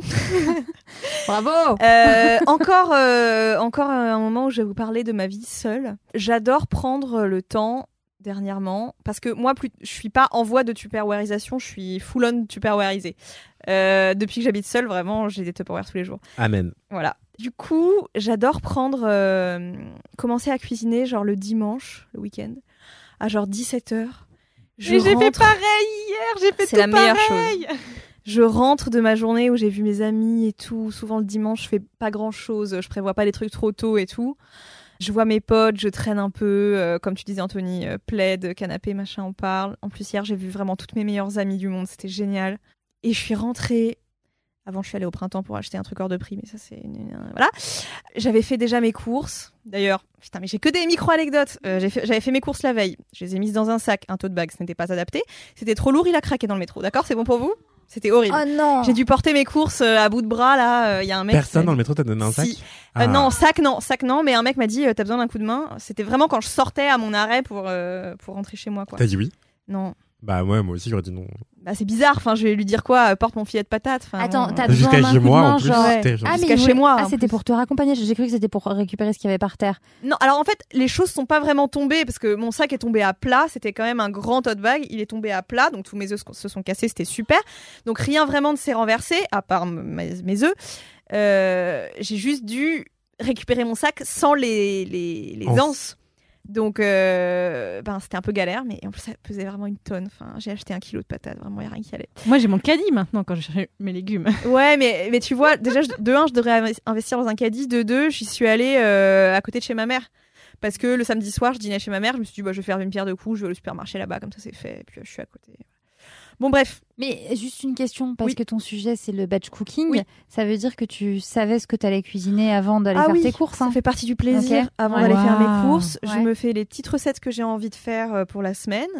Et alors là, je suis dans un mood. euh, une soupe, donc je fais, je me suis acheté un faitout énorme que j'ai payé une blinde à Monoprix, et donc je fais une tonne de soupe pour toute la semaine et je mange ça le soir avec des vermicelles, c'est vraiment. J'ai faim. Voilà. Et à côté, je fais autre chose, donc soit euh, un gratin, soit des lasagnes, soit je fais aussi des sauces pour mes pâtes, comme ça j'ai juste à faire cuire des pâtes et j'ai déjà les sauces de fête. C'est trop bien, et du coup je me mets un podcast ou de la musique ou machin, et je suis tranquille chez moi, parfois dans le silence euh, le plus total. Euh, je mets pas beaucoup de lumière, pas les grosses lumières horribles là, je mets les petites lumières. Euh, je fais ça et le fait de penser à ce à quoi je vais cuisiner, euh, couper mes trucs, enfin c'est vraiment méditatif et ça me fait vraiment trop du bien pour clore mon week-end. Euh, je trouve que ça fait passer le temps lentement. parce que souvent le week-end je fais un peu mes trucs chiants que j'ai pas forcément fait la semaine et ça fait passer le temps vite. J'ai l'impression de pas trop me reposer machin. Et le fait de faire ça, d'avoir ensuite la satisfaction de te dire je n'ai plus rien à faire de la semaine. C'est-à-dire que là je rentre chez moi, Ah, c'est cool je fais ça. chauffer mes trucs et je mange. Et pareil pour euh, le midi, j'ai pas à débourser des sous dans les restaurants car ça coûte cher de manger dehors euh, à Paris et partout d'ailleurs. Ah oui, et le plaisir après de manger ce que je viens de cuisiner, que c'est encore chaud, que j'ai tout fait moi-même, euh, enfin c'est hyper satisfaisant. On a eu le même dimanche. euh, Ah, c'est super. Moi, sauf que par ça. contre, moi, j'achète les légumes et après, je me dis, qu'est-ce que je vais faire de ça? Bah après, euh, ça, ça se fait aussi. Hein, enfin. Et moi j'ai une question, est-ce que vous arrivez à bien gérer les quantités? Genre est-ce que tu as assez de ce que tu cuisines pour la fin de la semaine, pour tous tes midis et tes soirs? Ou est-ce que tu es obligé de racheter des trucs? Euh, ça dépend des semaines. Parce que parfois j'ai plus d'appétit, donc je mange plus, etc. Mais le fait est que la semaine dernière, j'ai fait beaucoup trop, donc j'ai j'ai pu congeler des trucs, car j'ai un grand congélateur. C'est une bonne idée de congeler, j'oublie tout le temps Voilà. de faire ça. Et euh, non, franchement, c'est. Là, je me sens brivante de camp. Enfin, non, mais c'est vraiment. bravo. euh, Eh bah, bravo. Je fais tous mes Tupperware et puis. euh, Go j'ai- girl. J'ai j'ai littéralement J'ai- rien à J'ai faire. très hâte dans ton Ariane en 2024, quand ça fera six mois que tu vis dans ton appart. Euh, J'ai organisé une grande réception. euh, Quel indie style. Alors ça, ça, me, ça, je sais pas parce que ça me stresse de cuisiner pour les gens. J'ai peur qu'ils trouvent ça dégueu ce que je fais. Oh. Euh, et puis les, et les quantités, j'aurais peur de me planter. Alors que chez moi, bon, euh, je m'en fous quoi. Si je Ouais. suis seule euh, et que j'en fais trop ou pas assez, bah tant pis, je complète Mm. avec autre chose ou voilà. Cela dit, hier, pour vous raconter mon week-end, j'étais donc à l'anniversaire de Morphine Blaze, dont je vous ai déjà parlé, qui est mon amie de longue date et qui est drag queen. Elle avait fait un banquet, mais je n'ai jamais vu ça. Mais elle est folle. Et pourtant, elle m'a dit non, mais ça m'a pris deux secondes. Bon, allez. À d'autres, elle a invité, on était genre 20. Elle a fait des cinnamon rolls, des crêpes, des gaufres, du houmous, du guacamole, des. euh, comment on dit là Des gratins de pâtes, genre macaroni and cheese. Mais elle avait fait euh, un banquet. Elle était allée acheter des donuts, du pain, des viennoiseries. euh, Enfin, vraiment, c'était un banquet. Et euh, ouais, Lola sait, re- sait recevoir, contrairement à moi où je galère un peu. Et Peut-être dans quelques temps. Ouais, voilà. Mm. Non, mais voilà, c'est un skill que je dois encore euh, acquérir. Mais euh, Eh oui. Ah, bravo. Trop hein. bien. Voilà, donc mon kiff, le batch cooking pour être tranquille la semaine et comme ça. Il y a aussi le truc de. Avant, je me disais non, mais je peux pas trop sortir ce soir parce qu'après, je rentre chez moi à minuit, ça me fait trop chier parce que j'ai rien à manger. Ouais. Je suis obligée de cuisiner un truc, donc à la fin, je me couche à 1h30, ça me saoule. Là, je me dis, en fait, même si je vais boire un verre jusqu'à 23h, bah, je range, je range, non, je rentre, je mange euh, un petit truc que je, que je mets 10 minutes à préparer et je vais me coucher. c'est Mais ça bien. change toute ta vie de faire Ouais, ça, moi je ouf. trouve. Enfin, toute ta soirée, enfin ta vie. Au lieu de manger des trucs déjà faits, euh, no shame hein, Mm. sur les gens qui Mm. mangent des trucs déjà faits parce que je comprends tout à fait que parfois t'as pas le temps et que t'as pas envie de cuisiner, t'aimes pas ça. euh, je comprends tout à fait, mais euh, Bah, quand c'est pas ce dont t'as envie. ouais, voilà. Enfin, moi, je sais que ça m'énerve de manger des trucs euh, rapides sur le pouce Ouais. et tout. Ouais. Mais quand t'as pas le temps, t'as pas le temps, Mm. en effet. Et le fait d'avoir un truc qui est bien, qui est bon, que t'as cuisiné, euh, que Exactement. t'as choisi de, enfin que t'as vraiment pensé et tout, euh, c'est satisfaisant Ouais. en fait. Et Mm. surtout que j'essaye de réfléchir à des choses qui peuvent être euh, twistées. Alors bon, du coup pas trop la soupe parce que, mais quoique si, parce que euh, la soupe, je mets des choses différentes dedans. Je mets, je fais ma soupe avec mes légumes et mon eau et mon bouillon et basta. Et après tous les soirs, je mets soit des vermicelles, soit du quinoa, soit des pâtes alphabet, soit des euh, graines de d'épeautre là, voilà, soit de l'orge et tout. Et du coup, ça fait un peu des textures différentes en fonction de ce que j'ai envie de manger et c'est plus nourrissant que si tu fais juste vraiment des légumes euh, bouillis quoi. Et pareil, quand je fais des légumes rôtis, par exemple, je fais plein de trucs avec. Je fais genre des salades de quinoa avec des légumes rôtis. Je, je mange des légumes rôtis avec du riz. Euh, je fais des quiches avec mes légumes que j'ai rôtis au Mmh. préalable. Tu vois, donc tu peux un Mais t'es peu. trop euh, forte. Moi, je fais pas tout ça. T'es trop forte. Bravo. bah, hein. euh, non, mais en vrai, c'est des trucs que. En vrai, je remercie ma mère parce qu'elle a tellement tout le temps cuisiné devant nous que je pense que j'ai acquis euh, certaines choses euh, sans même qu'elle me l'apprenne. Juste parce C'est que. trop mignon. Ouais, juste parce que j'ai remercier ma mère. regardé. Je voudrais remercier ma mère, bien sûr, pour tout le travail accompli. Ma mère adore cuisiner. Elle, tra- elle euh, cuisine. Je veux dire, elle travaille, c'est marrant comme. euh, Ah. Elle cuisine extrêmement Lapsus. bien. Lapsus, mais elle a été femme, femme au foyer pendant euh, longtemps et euh, c'est clairement un, un travail. Et donc, euh, ouais, j'ai grave appris en regardant ma mère dans la cuisine parce qu'elle cuisinait beaucoup. Euh, Enfin, franchement, euh, quand elle, euh, elle, elle disait genre ce soir j'ai la flemme, enfin, elle, elle préparait quand même quelque Ah chose, oui. quoi. Ce genre de flemme quoi. Voilà, ce genre de flemme, c'est genre une soupe de légumes avec euh, des vermicelles, quoi. Enfin, c'est pas. T'aimes bien les tartines? J'adore. C'est génial comme repas. Parce que tu, vu que tu parles de soupe, euh, moi, il y a, y une, il y a une époque, enfin, genre il y a 2-3 ans où vraiment c'était en hiver tous les soirs des soupes.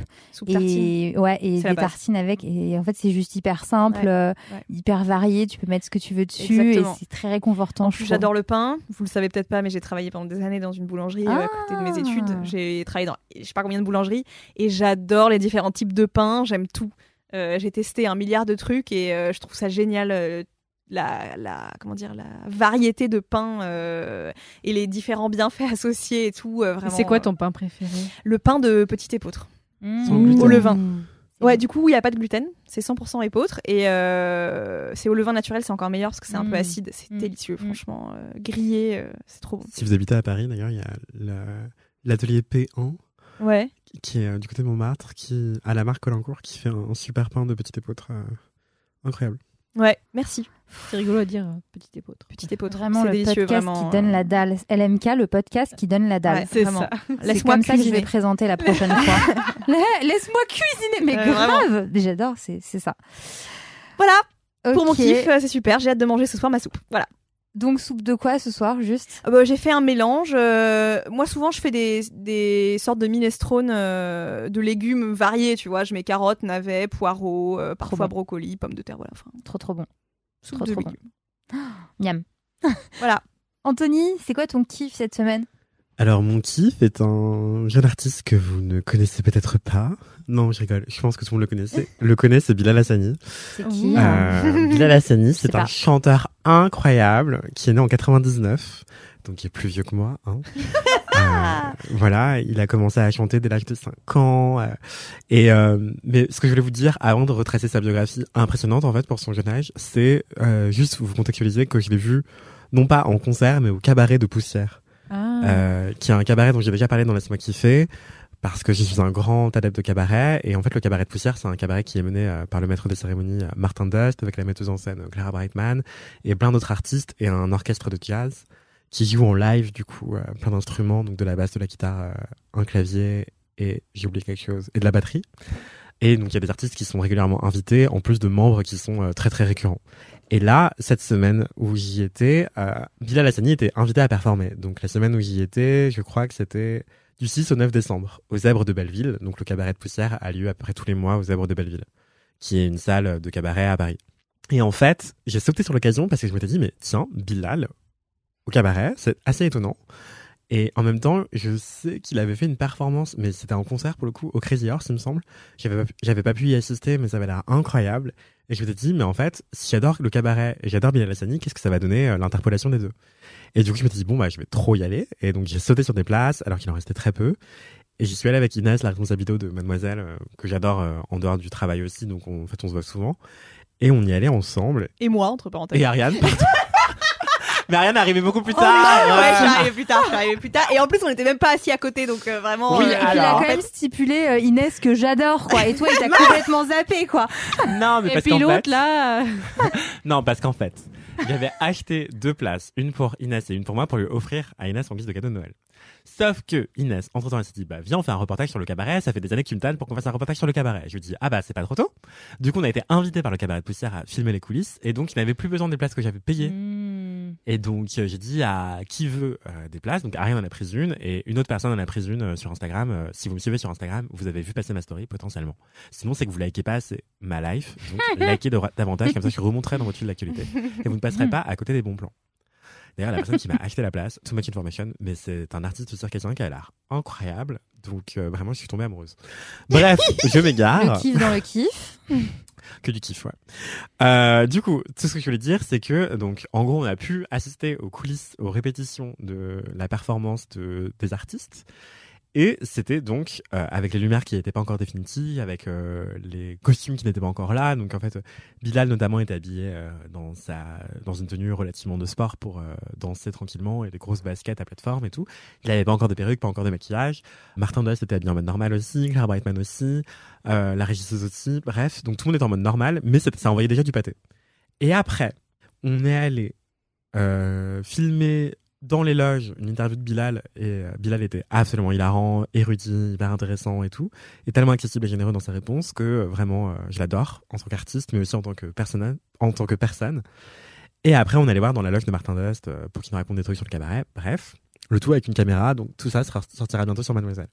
Suivez donc Mademoiselle sur tous les réseaux, évidemment. Voilà. Euh, grâce au travail d'Ariane, formidable social media manager. Merci beaucoup. Voilà. De se rattraper là. Et donc euh, Ariane, que je chéris de, de tout mon cœur. Ouais, N'importe quoi. Et donc Bilal, euh, justement, je m'étais dit avant d'y aller, tiens, c'est marrant, ça fait longtemps que j'ai pas écouté Bilal parce que étant né en 2002, moi j'ai un peu grandi avec Bilal.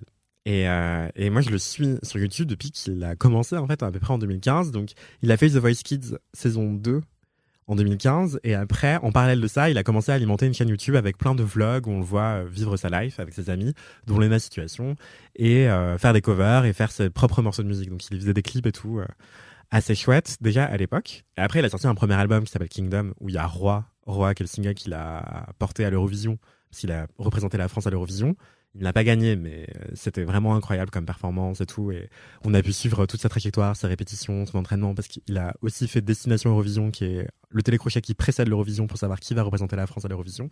Je vais parler moins vite, désolé.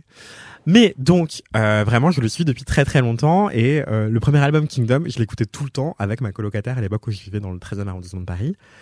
Donc j'étais le témoin de mariage, on écoutait tout le temps ça euh, dans la voiture, que ce soit en France, euh, hexagonale ou en Martinique, mais aussi quand on partait ailleurs en vacances, mais aussi même sur la route de son mariage. Enfin bref, vraiment Kingdom, c'est l'album de euh, l'émancipation dans ma tête. Et euh, vraiment, il y a des chansons que j'adore de lui sur cet album. Et euh, donc, il y a Roi, évidemment, il y a Poison, Poison, sorry. Jaloux, Kikala, qui me fait beaucoup rire. Febelek, qui me fait beaucoup rire. Et qui me fait me sentir comme une bad bitch. Et Basic, qui est vraiment la chanson qui me fait le plus rire, où il dit, euh, il se moque des ballerines et tout. Enfin bref, c'est vraiment trop drôle. c'est un peu la chanson mode de l'album. Et en fait, après, donc c'était en 2019, Kingdom, la même année de l'Eurovision. Et 2020, c'était l'album Contre-soirée. Et auquel j'ai un peu moins accroché. Mais il y avait deux chansons que j'aimais beaucoup qui s'appellent Eros et Papa Maman. Et en fait, après cet album, Contre-soirée que j'avais un peu moins euh, apprécié, j'avais un peu décroché de Bilal. Et donc j'étais passé complètement à côté de son album euh, Théorème qui est sorti en 2022. Euh, et en fait, je l'ai beaucoup écouté avant d'aller au cabaret poussière. Et vraiment, il y a des bop. Enfin, moi, j'aime trop, c'est trop mon style. Et en fait, si vous aimez Yel, vous allez adorer cet album, qui est coproduit par Grand Marnier, qui est l'autre moitié de Yel, enfin, le compagnon dans la vraie vie de Julie. Je sais plus comment elle s'appelle. Ouais. Julie quelque chose, bref. Donc, Yel, en fait, c'est un groupe. Il y a Grand Marnier et la chanteuse qu'on appelle Yel, mais qui s'appelle pas vraiment Yel. Et d'autres gens. Et donc, en fait, les deux sont en couple dans la, en ville aussi.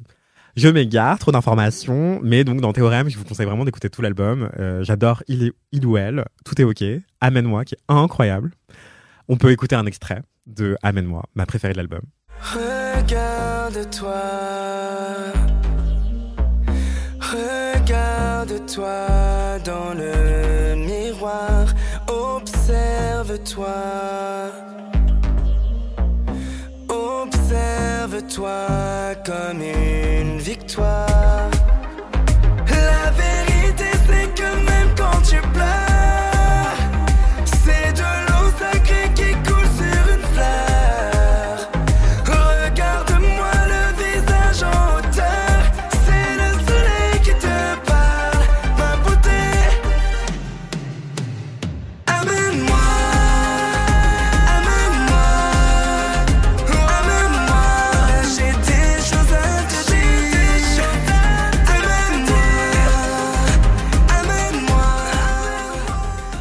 C'était incroyable, merci Fanny.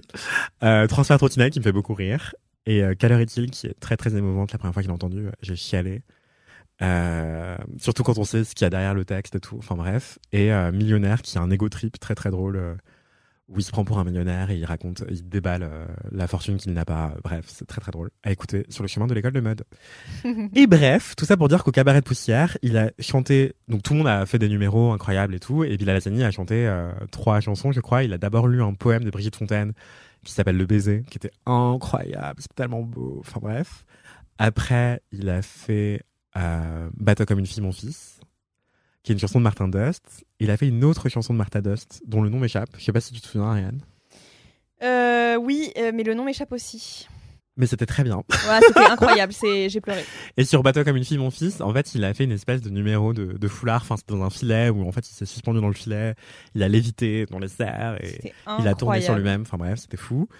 Et euh, il a fait une chanson euh, exclue euh, qui n'est pas sortie sur aucun album, qui s'appelle Soul Dealer, je crois. À moins que ce soit Soul Breaker. Non, c'est Soul Dealer, je crois. Et euh, qui était assez fun. Enfin, voilà. Et du coup, c'était assez original de le voir sur une scène totalement différente de ce dont on a l'habitude. Et euh, vraiment artiste complet, quoi. Et le cabaret de poussière, j'ai envie de m'étaler dessus, mais je vais pas le faire parce qu'on a déjà parlé mille fois dans euh, LMK. Mais il y avait parmi les artistes invités le circassien Nin Khalifa et la contorsionniste Jean Roubieux qui avait donné un numéro mais fou, fou, fou. Donc à un moment, Nin Khalifa est habillé en marin pêcheur qui a pris dans ses filets une énorme sirène qui est en fait Jean Roubieux, la contorsionniste. Et donc la contorsionniste est dans le filet avec une queue de sirène. Je sais pas si vous vous rendez compte. Donc, donc ses jambes sont solidaires dans un filet. Le filet qui est suspendu dans les airs à genre 3-4 mètres du sol.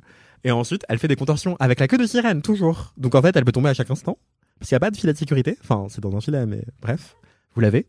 Et euh, elle commence à enchaîner des pirouettes en acrobatie avec une queue de sirène. Puis elle arrive à se dépatouiller et à enlever la queue de sirène sans les mains. Ce qui est quand même incroyable. Et après, euh, elle fait un numéro de dingue euh, avec les deux jambes libres. Donc la petite sirène était bien grande ce soir-là. Et Nin Khalifa aussi, c'était incroyable, vraiment. Allez voir le cabaret, allez voir des cabarets, allez voir des cabarets. Je vous en supplie, allez-y. suis- ouais. Moi, c'était le premier vrai cabaret que je voyais de ma vie. Et c'était incroyable. C'était il y a non, moins d'une semaine, mais euh, je suis toujours obsédée. Je pense que ça. C'est même pas une blague. Avant, avant de dormir, je pense à ça. Ouais, non, mais c'est une claque esthétique, poétique, euh, créative, euh, incroyable. Même la musique est jouée en live. La hein. musique, mais je sais Voilà, pas quoi dire. je- Si vous avez l'occasion, allez-y. Vraiment, c'était incroyable. Moi, je sais quoi dire, mais je parle trop, donc je m'arrête. Mais Bilal, il a une vie incroyable à côté de ça, et vraiment, ça m'a fait l'apprécier encore plus pour sa musique, mais aussi pour la trajectoire qu'il a en France, qui est assez unique en fait. Mm. Je pense que sans Bilal, il y a plein de jeunes qui seraient plus de ce monde, et et il apporte un oxy- une oxygène euh, nécessaire, enfin pour plein de jeunes queer et pas que, et Mm. vraiment, il mérite pas le harcèlement qu'il a pu subir, les menaces de mort qu'il a pu subir et qu'il subit encore évidemment, euh, malheureusement. Et voilà, donc euh, c'est un artiste très très très talentueux et dont la France a besoin et dont le monde entier a besoin en fait, je pense. Donc voilà.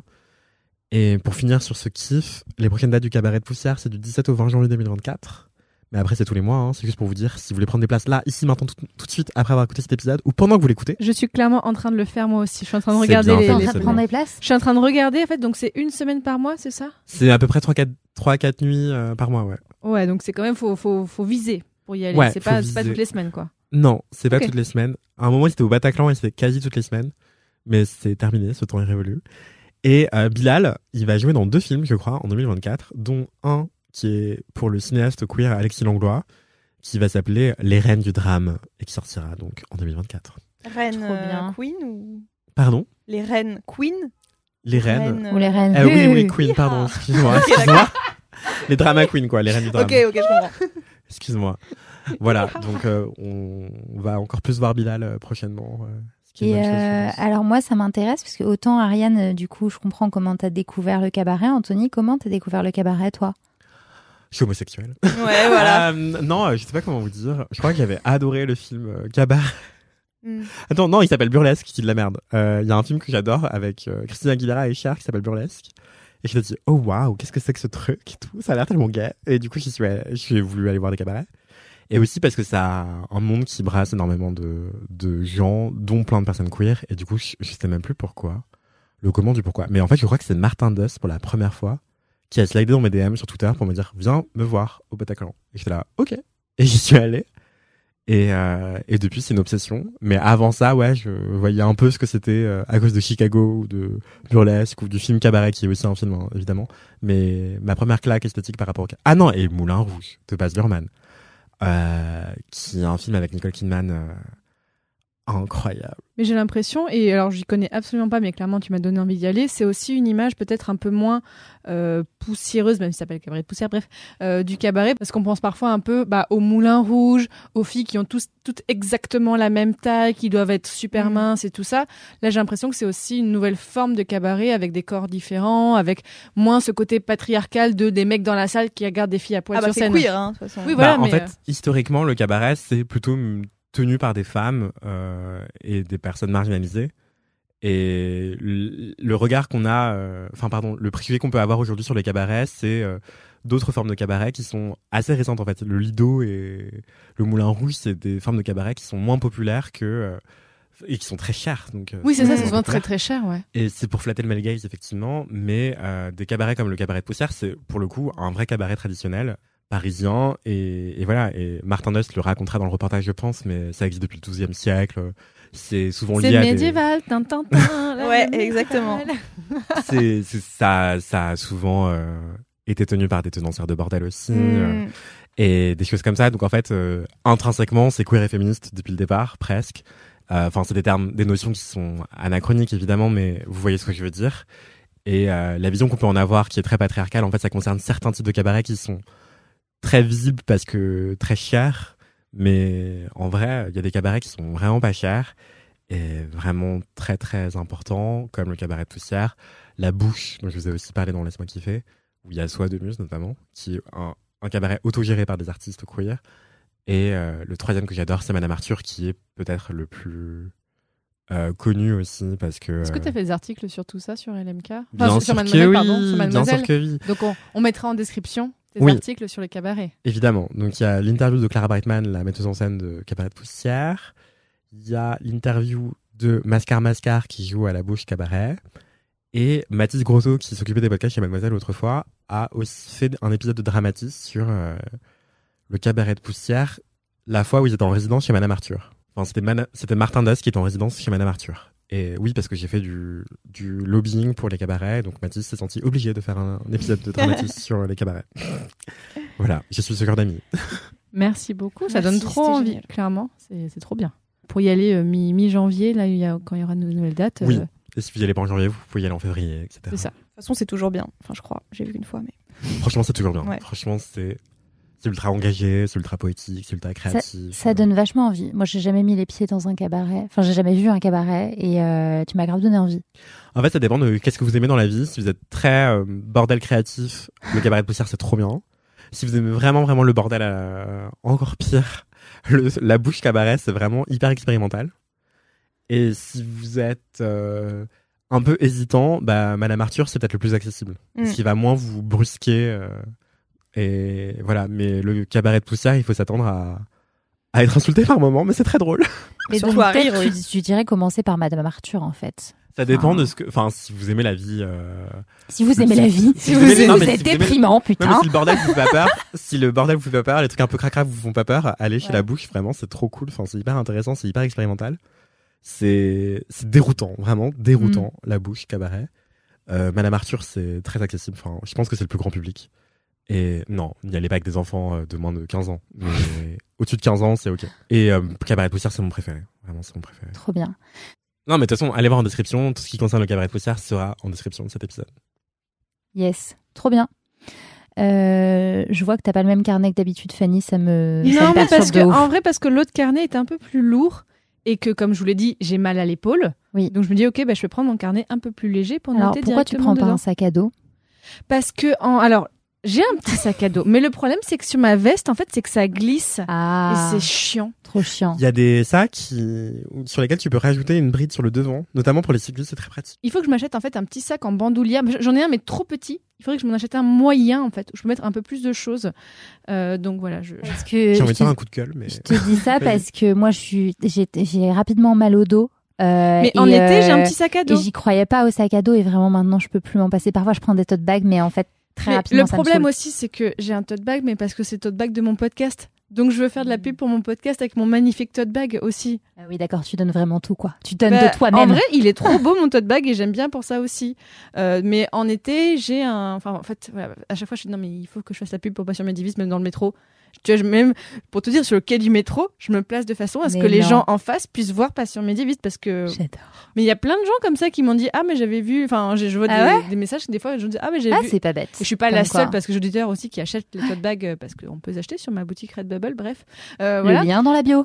Oh Le- dans quand- la description, Quand, pardon. même pas, quand même pas. Mais voilà, mais oui, euh, bref, euh, voilà. Bon. Est-ce que tu colles des stickers dans les toilettes des endroits publics où tu vas? Euh, si je vois qu'il y a déjà des stickers, oui, D'accord. oui. Et Sinon, je- tu respectes. Bah oui, quand même. Voyons. Mais oui, j'ai toujours, euh, je- tous les deux ans, je m'imprime 1000 stickers de Passion Médiviste et que je mets un petit peu partout. Voilà, voilà. Écoute, je suis en train de lire Le nom de la rose en ce moment. C'est Ah, super. eh ben, C'est super. euh, hâte de voilà. finir. Faudrait que je fasse un épisode dessus un jour. Pourquoi? Non, mais je voyais pas avec lien. les sacs et les tote bags. Non, et- mais c'est juste que ça Non, se passe au Moyen médiéval, Âge. quoi. C'est Vraiment, c'est juste un, ro- un roman d'Umberto Eco qui se passe au Oui, Moyen je Âge. vois, je vois, je vois. Fin l'histoire. Bon, alors et toi, Marie-Stéphanie, c'est quoi ton kiff cette semaine? J'ai une moi, intuition que ça va être la même moi. chose a- que la semaine dernière. Enfin, que, que ça a un lien avec la semaine dernière. J'en ai déjà parlé? Non, mais tu as déjà parlé de quelque chose de similaire. Ah, oui. oui, bah alors oui, euh, oui. Ça faisait partie de la Euh, sélection Fnac ou pas? Tout à fait. J'adore. Mais c'est ce que je disais à Fanny tout à l'heure, je capitalise un max sur toutes les BD que j'ai lues euh, ces dernières semaines en participant au jury euh, du prix euh, Fnac France Inter, BD Fnac France Inter, qui était une super expérience d'ailleurs. Mais bref, en effet, euh, j'ai euh, participé, euh, j'ai eu la chance de participer au jury du prix BD Fnac France Inter cette année. Et c'était très chouette parce que ça m'a obligée à lire beaucoup de BD alors que c'est pas forcément le format vers lequel je me dirige naturellement et à découvrir aussi enfin vraiment à être surprise mais comme je le disais la semaine dernière avec euh, le kiff euh, sur euh, les guerres de Lucas à, à découvrir des sujets auxquels je m'attendais pas à adhérer quoi. C'est pas très français comme phrase mais bref vous avez compris. Et cette semaine j'avais envie de vous parler alors je peux quand même le dire c'était un de mes coups de cœur de cette sélection euh, du prix euh, BD Fnac France Inter. C'est une euh, BD qui s'appelle Le Grand Incident de Zelba et qui est éditée aux éditions Futuropolis, Louvre Édition. Donc pourquoi Louvre Édition C'est une collection spéciale en partenariat Futuropolis et le Louvre. Et en fait, depuis 2005, euh, le Louvre et Futuropolis ont décidé de s'unir dans cette collection qui euh, propose à des auteurs ou des autrices euh, d'écrire une BD, d'imaginer une histoire euh, en lien avec les œuvres du Louvre ou euh, avec le musée. euh. donc c'est assez euh, assez chouette parce que ça lie deux univers qui sont pas forcément euh, évidents, euh, enfin la BD et le musée. Et cette BD me parlait particulièrement car vous n'êtes pas sans savoir que j'ai moi-même fondé un podcast sur les femmes et l'art et notamment dis sur l'invisibilisation des femmes dans le monde de l'art. Et cette BD, Le Grand Incident, donc si vous voyez, là vous la voyez pas, mais on l'a devant nous, la couve de, cette BD, je pense qu'on comprend assez rapidement de quoi ça parle, puisqu'on voit une œuvre euh, avec euh, trois euh, femmes nues, donc comme on peut en croiser absolument partout dans les musées, mais on voit aussi un homme parfaitement nu. Et d'ailleurs, c'était rigolo, parce que cette BD est tombée entre les mains de ma fille. Elle me disait ah, c'est les fesses du monsieur Je lui disais oui, oui, oui, oui. Elle me disait pourquoi il est pas habillé? Et mais du coup, c'est très parlant qu'elle elle tique sur les fesses du monsieur et pas sur les femmes nues. Ouais. C'est très parlant. Ouais, alors ouais, c'est vrai, c'est vrai, c'est vrai, t'as raison, t'as raison. Pourtant, euh, enfin, elle est pas euh, tant que ça euh, confrontée à de la nudité féminine, tu vois, vu que je, enfin, j'emmène au musée, mais Bah euh, oui, mais du coup, elle a déjà normalisé en fait. Enfin, Bah ouais. tu crois à deux ans et Bah demi, oui. mais c'est Bah oui. si tôt. Oh mon dieu Mais dans le podcast euh, Vénus, Vénus et Piletel la chatte, en intro, elle a, ça fait penser à ça, elle a une phrase qui dit Pourquoi la dame elle est toute nue?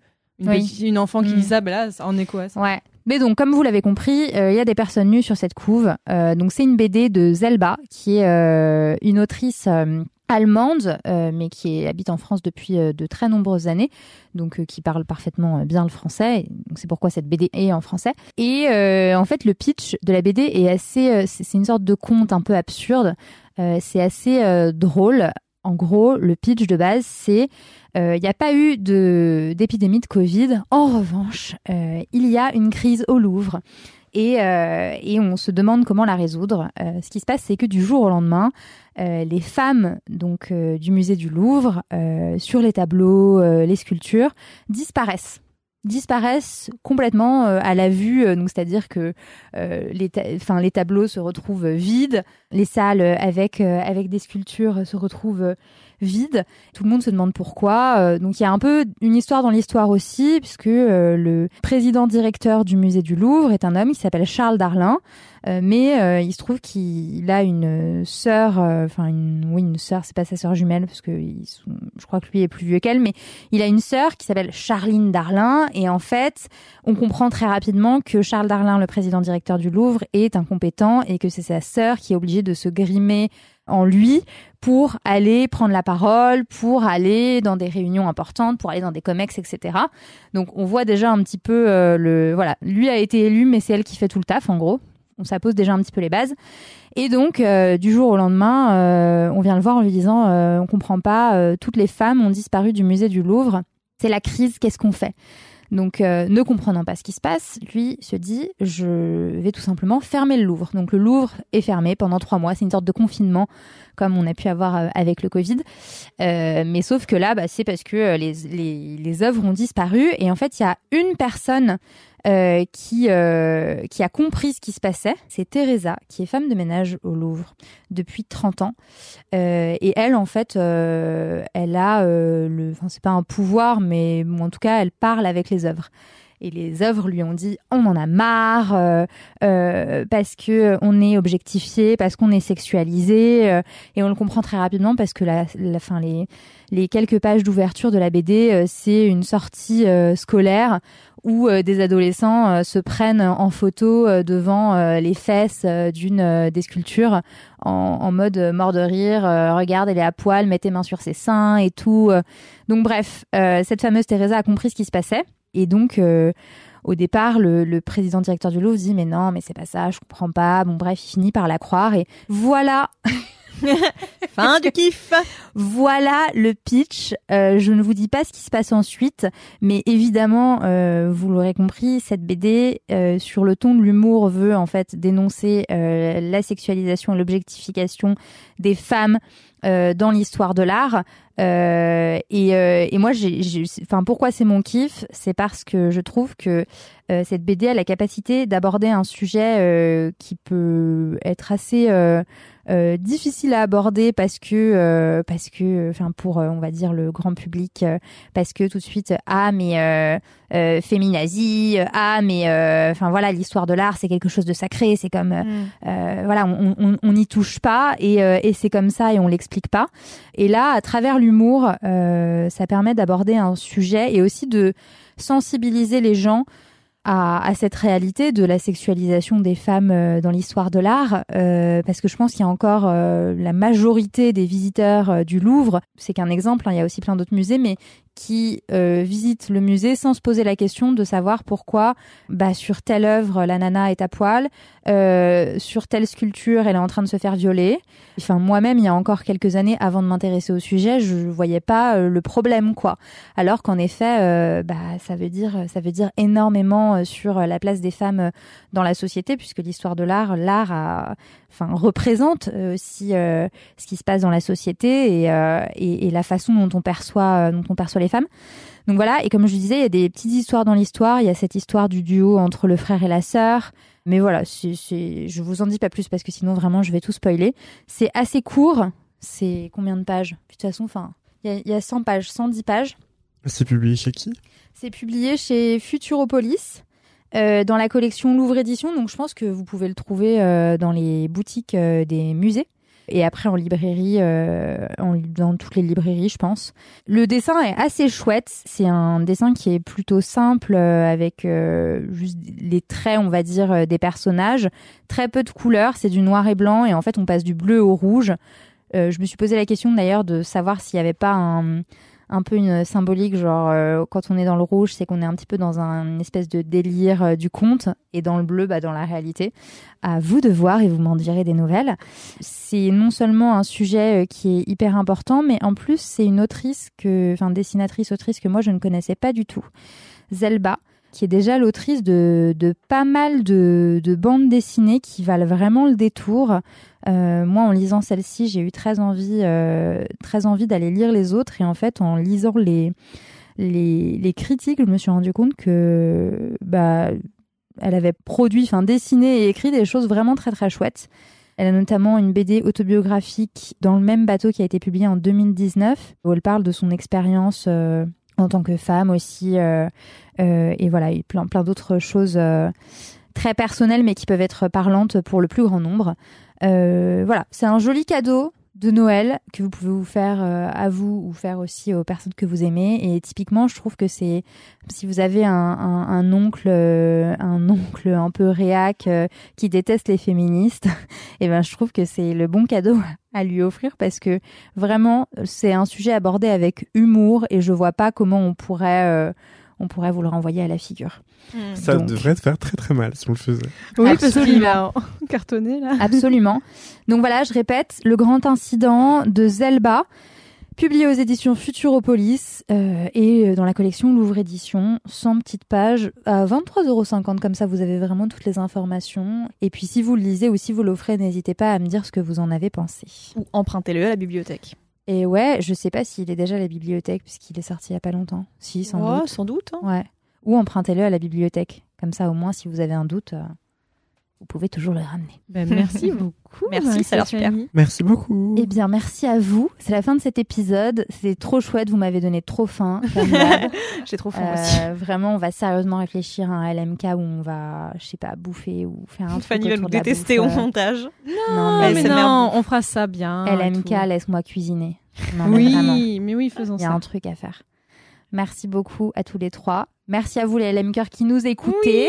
Merci Euh, beaucoup. Et puis on se retrouve. euh, Et joyeux Noël si vous le fêtez, ouais, les LMK. voilà, Joyeuses c'est ça. fêtes si vous les fêtez. euh, passez un bon week-end si vous ne Ouais. fêtez rien et passez un bon week-end. Ouais, c'est ça. Prenez, prenez bien soin de vous, c'est important. Et je vous dis à la semaine prochaine si vous nous écoutez effectivement au moment où on sort. Sinon, bah. Ah, forever, quand vous voulez. Oui, envoyez-nous des messages du futur. C'est ça. Envoyez-nous des messages du futur. J'adore. Bisous. Bisous. Salut, merci beaucoup d'avoir écouté. Bye.